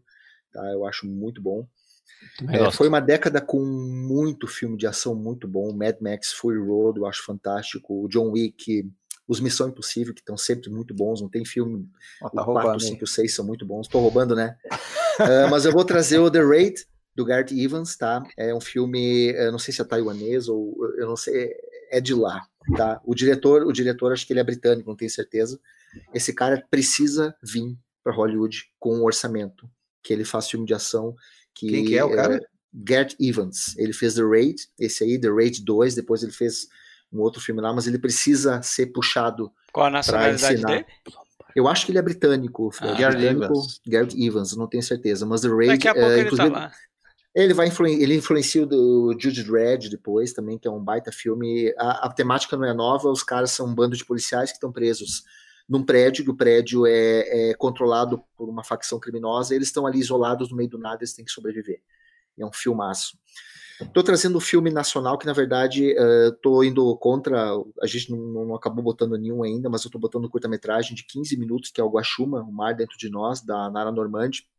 É um curta. Ele, ele já foi inscrito, participou de mais 150 festivais, tem mais 70 prêmios. Tá? É, é um, é um filme tocante, é uma animação que está disponível no Vimeo. Ela usa desenhos na areia para fazer a animação, é uma coisa fora de série. E para quem gosta de nostalgia, uma visita muito nostálgica, um tempo da, da própria diretora quando ela vivia na praia, muito bom, muito elogiado no mundo inteiro. Eu podia fazer outros filmes portugueses aqui, o Miguel Gomes, Pedro Costa, mas eu estou trazendo a Rita Azevedo Gomes com a portuguesa, que acho que é 2018. Também um filme que eu gosto muito. E para encerrar, um outro nacional que eu quero que o pessoal conheça, que não é o melhor nacional da década, mas é um filme nacional que passou meio despercebido, que é o Deslembro, da Flávia Castro, que é muita gente não gostou porque ele traz uma visão que muita gente diz que é muito romanceada, muito nostálgica sobre o tempo da ditadura, mas eu acho que é justamente aí que está o grande lance do filme da Flávia Castro sobre uma menina que volta de Paris com a mãe no tempo da anistia, lá final dos anos 70, e quando ela chega no Rio de Janeiro, as memórias do pai que morreu na ditadura começam a florar, ela começa a lembrar de várias coisas. Eu acho que é um filmaço. Minha lista aí de 10 coringas. Legal. Bastante coisa que eu não vi. É... Vamos lá, Rafael. Sua listinha, rapidinho. Vamos lá. Eu não sei se a minha tem 10, mas acho que deve estar por aí. É, vou falar rapidamente aqui dos filmes, tá? Eu escolhi um coreano aqui que eu gosto muito, de um diretor recente chamado Hang Soo-hong. é o Na Praia, à Noite Sozinha. Ele fez outros vários filmes interessantes, eu lembrei desse, coloquei esse, que é um dos melhores dele. O Exercício do Poder, do Pierre Schuller, que é um filme francês excelente, que é um filme político, que fala do, da rotina de um ministro dos transportes no, no, na França, filmaço. Tem um filme também africano, que eu gosto muito, que é o Timbuktu, que é um filme só um pouquinho, entrou Já corrigi, já corrigi. Já corrigiu, tá. Spoiler. Ah, o Timbuktu, é, que é o nome de uma cidade, né? Um filme que fala sobre extremismo, é um grupo extremista que domina uma cidade. Filmaço também, se vocês conseguirem assistir, vale muito a pena. O Na Vertical é do mesmo diretor do Alan Guirardier, que é aquele diretor do Silêncio no Lago, que é o filme que eu coloquei na minha top 10, e esse é um outro filme que ele fez. Tudo que vocês é, possam. Nada dá para prever o que acontece nesse filme. É um dos filmes mais malucos que eu já assisti, esse filme na vertical mas é uma experiência totalmente diferente. Eu recomendo. Mas, né, vai com calma aí. Tem também, a, com calma. A Vida de uma Mulher, que é um filme que eu gosto demais, uh, francês também. O Lobo Atrás da Porta, que é um filme do, do Coimbra, brasileiro, é um dos melhores brasileiros da década. O Instinto Materno, que é um filme romeno, que eu acho espetacular também. Esse filme que ganhou Berlim, se eu não estou enganado, ou Veneza, não me lembro agora. Mas é um grande filme romeno. O Belloc, eu não podia deixar de citar. O Sangue do Meu Sangue, provavelmente, acho que eu. Eu não vi o último dele, O Traidor, mas uh, entre os filmes dessa década do Belloc, esse é o que eu mais gosto, Sangue do Meu Sangue, que geralmente é o filme menos lembrado dele dessa década. O Pequeno Quinquim, que é um filme do Bruno Dumont. Bruno Dumont é um cineasta francês também espetacular. E esse filme, inclusive, ficou na lista da Caia do Cinema, dos melhores filmes da década. O Pequeno Quinquim é um filme que. Ah, e uma dica, hein? Esse filme dá para ver de graça lá na plataforma Look. Essa plataforma está é, disponibilizando alguns filmes de graça, que são da SP Cine. O Pequeno Quinquim é um filme que tem três horas e meia, eu vi na Mostra de São Paulo. É espetacular, é uma comédia diferente de tudo que vocês podem imaginar, e tem, dá para assistir gratuitamente lá no Look. Uh, vejam, vale muito a pena. E um filme nacional que eu adoro, o diretor eu adoro também, eu já tive até a oportunidade de entrevistar ele, o Beto Brant, que ele fez o Eu Recebi as Piores Notícias. Bom, bom diretor. Gosto de dele ótimo, também. Ele é ótimo, eu vi tudo que ele fez. Ele fez um documentário do Pitanga, recente, mais recentemente, e é um cara que eu, eu faz tempo que eu não encontro ele.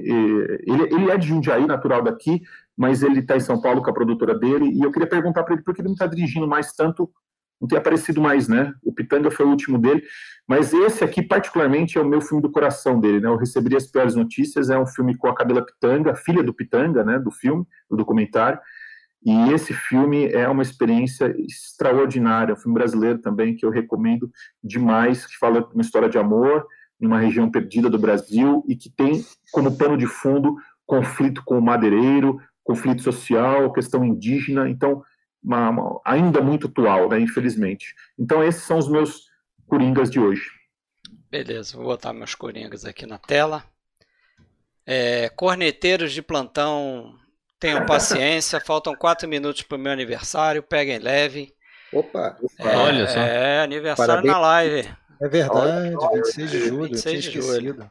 Vai ter parabéns ao vivo. E aí, que beleza. Faltam então, dois comece...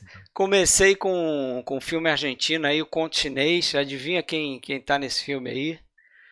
é? Ricardo Darim, sempre ele. Mas é filme interessante, né? Com historiazinha legal. Acho que os, os argentinos eles, eles conseguem fazer roteiros muito bons, assim. Às vezes a execução não fica é, totalmente perfeita, mas os roteiros são sempre, quase sempre interessantes. Pelo menos os filmes que chegam mais pra gente aqui, né? Eu botei o Margin Call, é um filme pouco conhecido, mas Filmaço. é um filme, eu acho um filme Filmaço. muito interessante, cara. Ele explica um pouco do, do início da crise de, de 2008, né? E tem outro filme aqui no final aí que fala mais diretamente dela. Vício inerente aí, o. Esse é um o, o William, o Paul Thomas é. Anderson, eu acho um filme muito legal também. Adoro Não também. tanto lembrado o filme, acho que ele é... tem um ritmo diferente, né? E uma baita trilha, né? Baita trilha também, o, e o Joaquim Fênix muito bem também, como sempre. Como né? sempre. Como sempre. Botei o OJ Made in America, quase entrou na minha lista de 10, mas eu resolvi não fazer isso. É, um, é uma série de documentários que estreou no Netflix Né? Mas eu acho que é uma das melhores coisas que tem aí em, em vídeo, cara. É de, de, de quem? Não foi na ESPN que passou, foi, ou tá na Netflix esse documentário? Eu acho que, cara, eu vi pela. Acho que eu vi pela Netflix, mas pode ser ESPN, ah. sim, pode ser ESPN, posso estar fazendo confusão. Mas de qualquer é. forma é, é, é, é, em volta do. do Mas você está fazendo Simpson confusão, lá, né? Rafael, porque tem um documentário, um outro documentário feito pela ESPN, é até daqueles, daquela primeira leva do, do 30 por 30 da ESPN, que era sobre o caso O.J. Simpson também, mas não era esse. Não, mas, Alexandre, eu tenho certeza. A gente, é? a, gente, a gente tira essa dúvida aqui agora. Passou também. Ah, então, procurem não, aí, procurem aí, Alexandre, por favor, aí no MDB. Mas esse eu acho que é da ESPN. Pode ser, tá pode bom. ser. mas de qualquer forma, é um, é um documentário sobre o O.J. Simpson, né? Sobre o crime que ele cometeu e acaba sendo um retrato ali da, da América e do como a América trata alguns de seus ídolos, né? Tem a questão de, do racismo também. É, documentário muito interessante, é longo, né? Uma série documental. Mais um filme aí do Denis Villeneuve, A Chegada. Eu achei um filme bastante interessante também. Ele trata de, do tempo, né? Essa noção de tempo de uma forma um pouco diferente. Eu achei. O Farol, filme. Né, filme do ano passado. Baita. Um filme também que, putz, me chamou muita atenção também. Gostei muito. Gostei bastante da única vez que eu vi. O Senna, que é um documentário aqui sobre o Ayrton Senna, que Gosto é um muito. baita de um documentário.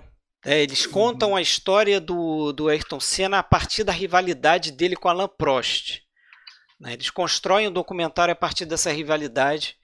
O Prost que não gostou muito, né? O Prost não gostou, né? Tem até uma versão que eu acho que é mais longa, que tem mais, mais envolvimento do Alan Prost, né? imagens do Alan Prost mas ele não gostou. O meu Coringa, que se fosse um Coringa único, seria esse próximo que eu vou falar, o Procurando por Sugarman. Sensacional esse Sensacional esse documentário. Cara, é uma história inacreditável. É um Isso cara que fez um sucesso assim, tipo Bob Dylan na década de 60, mas ele sumiu, mesmo, mesmo forma que ele apareceu, ele, ele desapareceu muito rápido. E tem uns caras que escutavam esse, esse cara na década de 60, 60, 70, não me lembro mas 60. eles 60, né? Eles vão atrás desse cara é porque ele, parece que o último sucesso que ele teve foi lá na África do Sul. Lá ele é o Elvis, né? Lá ele é o lá Elvis. É Aliás, Elvis. os caras vêm de lá, eles vão, eles saem da África é. do Sul, vão para os Estados Unidos atrás de conhecer como é que esse cara morreu, porque tinha esse esse coisa nessa história que o cara tinha morrido e tal. Vamos descobrir como é que ele morreu. O cara era uma lenda e tal. E o que eles descobrem é, é, é fantástico, cara. É, esse documentário. Fred, isso aí eu, eu digo sempre que isso aí é é a Cinderela da vida real, essa história aí, cara. É, esse documentário é inacreditável por, por conta da história que ele, ele relata. E, e, e a o... trilha sonora do cara, do é, cara o, o, artista. Se, se tu pegar é os ótimo, discos cara. dele, os discos dele são muito bons. Muito bons, é coisa tipo Bob Dylan mesmo, né? É, é. Rodrigues. Né? É. é. São músicas com conteúdo assim, tipo Bob Dylan, né? E o Donald Jack, que eu acho que é até um filme feito para TV, cara, mas é acho que é uma das né? grandes atuações do Al Pacino, assim, das últimas grandes atuações do Al Pacino, ele faz um, um cara que é, é um médico que era a favor da eutanásia e ele praticava eutanásia em Sim. alguns de seus pacientes. É um filme menor assim, você vê com uma produção mais limitada, mas é um acho um filme muito interessante. E o Inside Job, que é outro documentário que é assim, para se você quiser entender a crise que a gente vive até hoje, é, tem que ver esse filme aí, o Inside Job, que ele vai assim, no, no cerne da questão do que foi aquela crise da, de 2008, né? Vejo a lista do Fred para entender a crise. É. Também tem isso, a minha lista aí é, tem muito da crise aí. Se juntar o Margin Call com o Inside Job já é um bom início. Mas vamos lá, para a próxima lista eu falei bastante. Vamos lá, Alexandre, manda ver. Vamos lá, sou eu. É, já está na tela aí minha lista? Está entrando. Porque vou ter que fazer uma correçãozinha ali, porque acabou entrando um na minha lista de coringas aí que, que foi citado na votação principal ah, pelo o Sérgio, Viva, né? O, o, o Viva. Então, falha minha. Para não, eu não ficar com, não, para eu não ficar com nove, eu vou resgatar um que que eu tinha escolhido para ser o meu coringa único, e depois acabei esquecendo que é o. É bem Coringa, que é um filme bem conhecido, né? Que é o Grande Hotel Budapeste, do Wes Anderson. Ah, legal. É um, é um, é, gosto bastante. É, e os outros são os que estão aí na tela mesmo, né? Mais um argentino, tese sobre um homicídio. Né? Mais um com Darim. Tá, também assisti esse. Gostei é, também.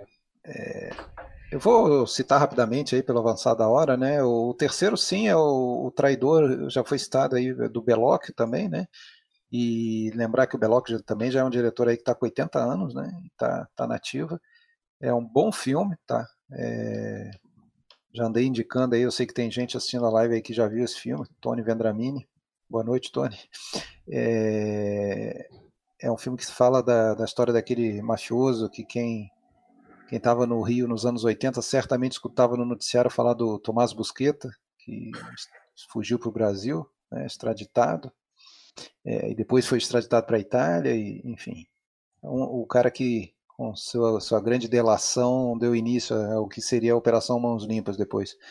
É, mais um argentino, aí, o Abutres, né, de 2010, do Pablo, Pablo Trapeiro. Meu Brasileiro da Noite, aí, O Som ao Redor, filme de 2012 do Kleber Mendonça, né, que agora está aí na, nas cabeças aí com, com o... Bacurau. O Bacurau. Prefiro esse aí, eu prefiro esse aí. É, eu não eu vi também. o Bacurau ainda, mas só em redor eu gostei também. É, o Nebraska, filme 2003 do Alexander Payne.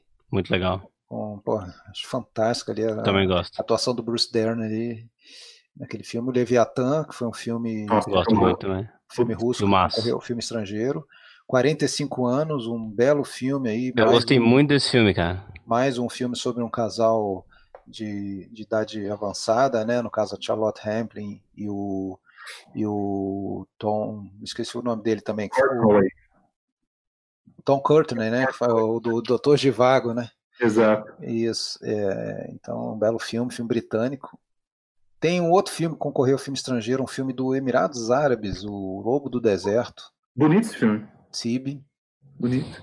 E o, mais um italiano aí, o Lázaro Felice. Feliz como Lázaro, título.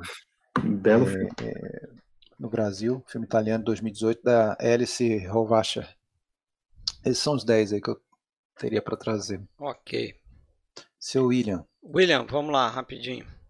Minha lista aí. Eu acho, que, é, eu acho que minha lista não vai dar 10, né? Mas aí vamos ver. Eu já de cara aqui coloquei o Mestre, Paul Thomas Anderson, né? Que eu acho um filme sensacional. Tem até um documentário sobre a cientologia que tinha no Netflix. E dá para tirar muita coisa aí que o filme é aborda, né? Eu botei o Inside Llewyn Davis, Balada do Homem Comum, que é um filme dos irmãos pra Coen. É, e, e, o que eu gosto nesse filme é ele tem também uma coisa diferente, uma, uma sacada diferente dos Coen, porque geralmente filmes para músicos são filmes, filmes de músicos, né? São filmes sobre o sucesso, né? Tu pega filmes como Ray, o Johnny June, esses filmes são todos no final, existe aquela redenção e tudo mais. E esse é um filme sobre o fracasso. É um cara que, na verdade, tem uma das, pro, uma, uma das profissões mais eh, sensíveis, que é a de, a de compositor, de ser músico, e na verdade ele é um baita trouxa, assim, é uma péssima pessoa, assim. Então eu acho isso genial, sabe? Eu acho colocar, fazer um filme sobre isso, só os irmãos Coen fariam mesmo. Eu acho isso genial, acho uma baita sacada, cara. É, esse, se, for, se houvesse só um Coringa, o meu Coringa seria o Lucky, que é um filme do John Carroll Lynch, né? Primeiro é o filme que ele debuta aí como diretor. Ele é um ator, né? E esse filme ele debuta como diretor. É um filme com o Harry Dean Stanton.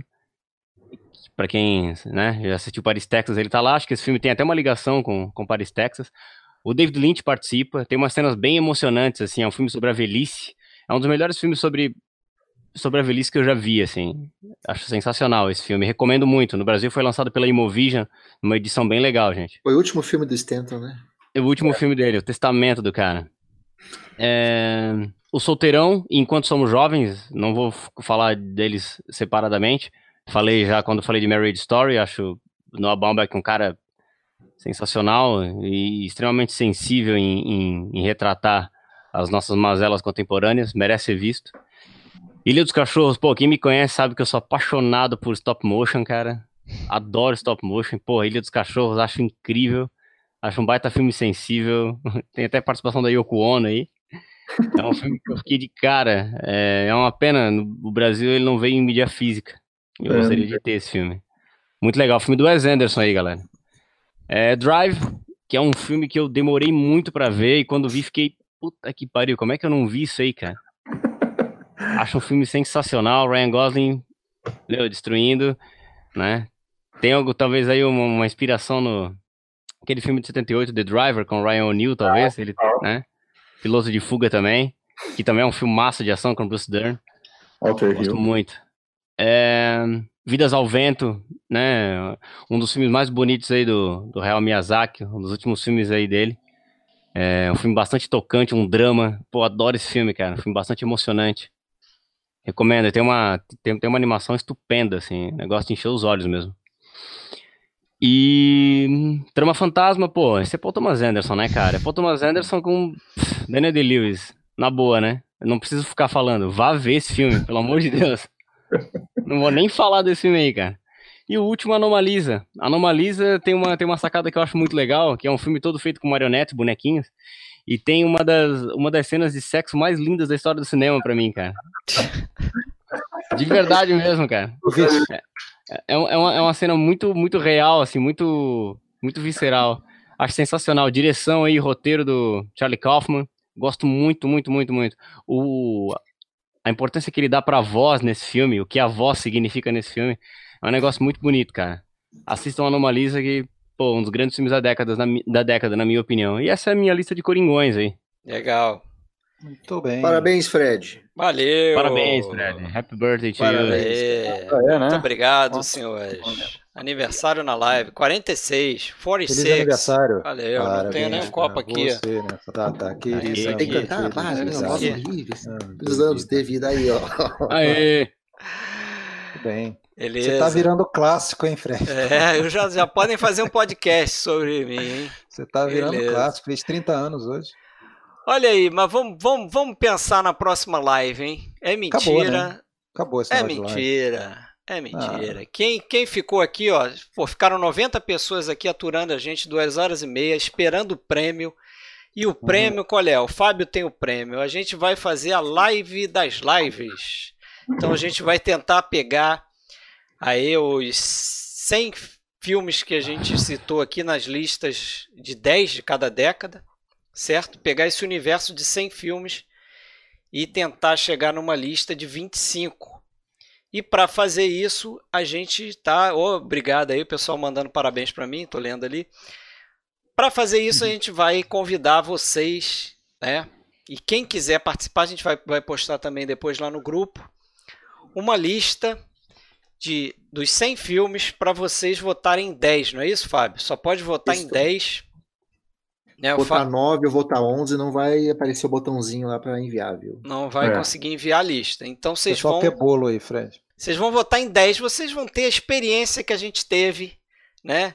Tendo que cortar em 10 filmes para trazer para a live. Então vocês vão ficar com esse pesadelo, né? E vai, a gente vai deixar até terça-feira não é isso? Até terça-feira, é, 11h59, a gente deixa a lista ativa para quem quiser votar. E aí, quando a gente for fazer a live das lives, aí, a live dos essenciais, que vai ser no dia 8 de agosto. Que é duas é, semanas. A lista do, da galera vai entrar como se fosse mais um voto ali para cada um daqueles filmes na nossa lista que a gente vai compilar aqui entre os seis. Então, a gente vai juntar as nossas seis listas, mais a lista da galera e vai tentar chegar nos 25 filmes essenciais aí da vida. Só, só vamos explicar para o pessoal, né, que eh, depois a gente fazer tudo isso, a gente tem certos privilégios. Vocês escolhem 10 entre 100. 10 entre 100. 25 cada um. Isso. Depois é. de a gente escolher 10 entre todos da década, certo? Toda live a gente escolhia 10 entre todos os filmes do mundo daquela década. Agora 100 é moleza. Cortar de 100 para 10 é tranquilo tem Joga problema 75 nenhum. fora. Joga 75 fora, é só. Nós, né? Eles jogam 90 fora. Isso, é só chegar lá e falar: ó, tem que ter esse, tem que ter aquele, esse aqui não pode ficar de fora, esse outro não pode, esse aqui tem que entrar, esse é obrigatório, esse aqui não fica de fora. É mole, 10, tranquilo. Isso aí vai ser postado no grupo também. Dúvidas vai. pode perguntar Vou lá. Vou colocar aqui, ó, tô liberando bota aí, bota aí no chat vai... aí. Tá. Precisa ter conta no Google, né? Uh, vamos ver. A princípio precisa porque eu pedi para limitar um voto por pessoa. Então talvez ele peça para fazer login no Google. Tá. Isso. Antes de, antes de seguir, Fred, além do parabéns pelo aniversário, parabéns por organizar Opa. essas lives aí. Opa, valeu. É um projeto muito legal e também agradecer todos os demais que eu com certeza conheci muito filme por causa de vocês aqui nessas lives. Também. Não só por causa do Rafael, por causa de todo mundo. Vocês ficam é... olhando o Fred durante a live fazendo assim, ó. Não é porque ele tá procurando alguma coisa no chão, é porque ele tem algumas carrapetas. Sabe é... aquele operário lá do Metrópolis que fica. Eu tô dando parabéns aqui ó, pra galera. É... Saindo fumacinha lá é e ele. Comando, né? É. Mexendo no. Mas e aí, a lista tá publicada? Não vi. Tá Temos. Tá publicada. Ah, tá o link publicada onde? Publica de novo aí se puder, no pode Facebook? botar de novo. Você botou aqui no, no, chat, né? Embaixo. É, ele não está gerando como link, tem que copiar e colar ali, mas a gente coloca depois lá no grupo do, do Face. Lista do PFC melhor do que da Siren Sound, porra. Que isso? Essa moral toda? Eu passo os dados bancários por aqui mesmo ou você quer no privado? É, legal, então. Faltou Cinderela Baiana. Mas é isso. Então, para ajudar os senhores a escolher aí os 10 entre os 100, vem o um clipaço aí do Fábio, rapidinho, né, passando aí pelos 100 filmes Hashtag que a gente vai ter clipe que a gente comentou aí para encerrar essa live. Então, daqui a duas semanas a gente volta. Obrigado pela presença. Vamos ver se a gente quebra aí o, a barreira dos 100. Hein? Acho que a gente chegou aos 100 de novo aqui, mas bate no 100. Eu vi, no, e... é, eu vi 99. É. Não, eu cheguei a ver a 100. Vamos ver depois ah, quando encerrar a live aqui. Beleza? Hoje não teve queda, né? Pelo menos até agora o YouTube deixou a gente a gente prosseguir com a nossa. Não fala, não fala. com, a, com a nossa infração de direitos autorais. É isso aí. Vamos então para a próxima live. Votem na listinha, apareçam lá na página, lá procurem no, no, Facebook. Eu vou postar essa lista do Fábio também lá na nossa página e no grupo do, do podcast Filmes Clássicos. E agradecer Beleza? também todo mundo que assistiu, não só hoje, todos, principalmente os fiéis aí que estão é desde todas, é, pela paciência, os comentários. É. É, desculpem qualquer coisa. E vamos lá, vamos, vamos seguir. Lá, baita maratona. Vamos encerrar com chave de ouro, dia 8, hein? Vamos lá, valeu galera, um abraço. Valeu. Um abraço.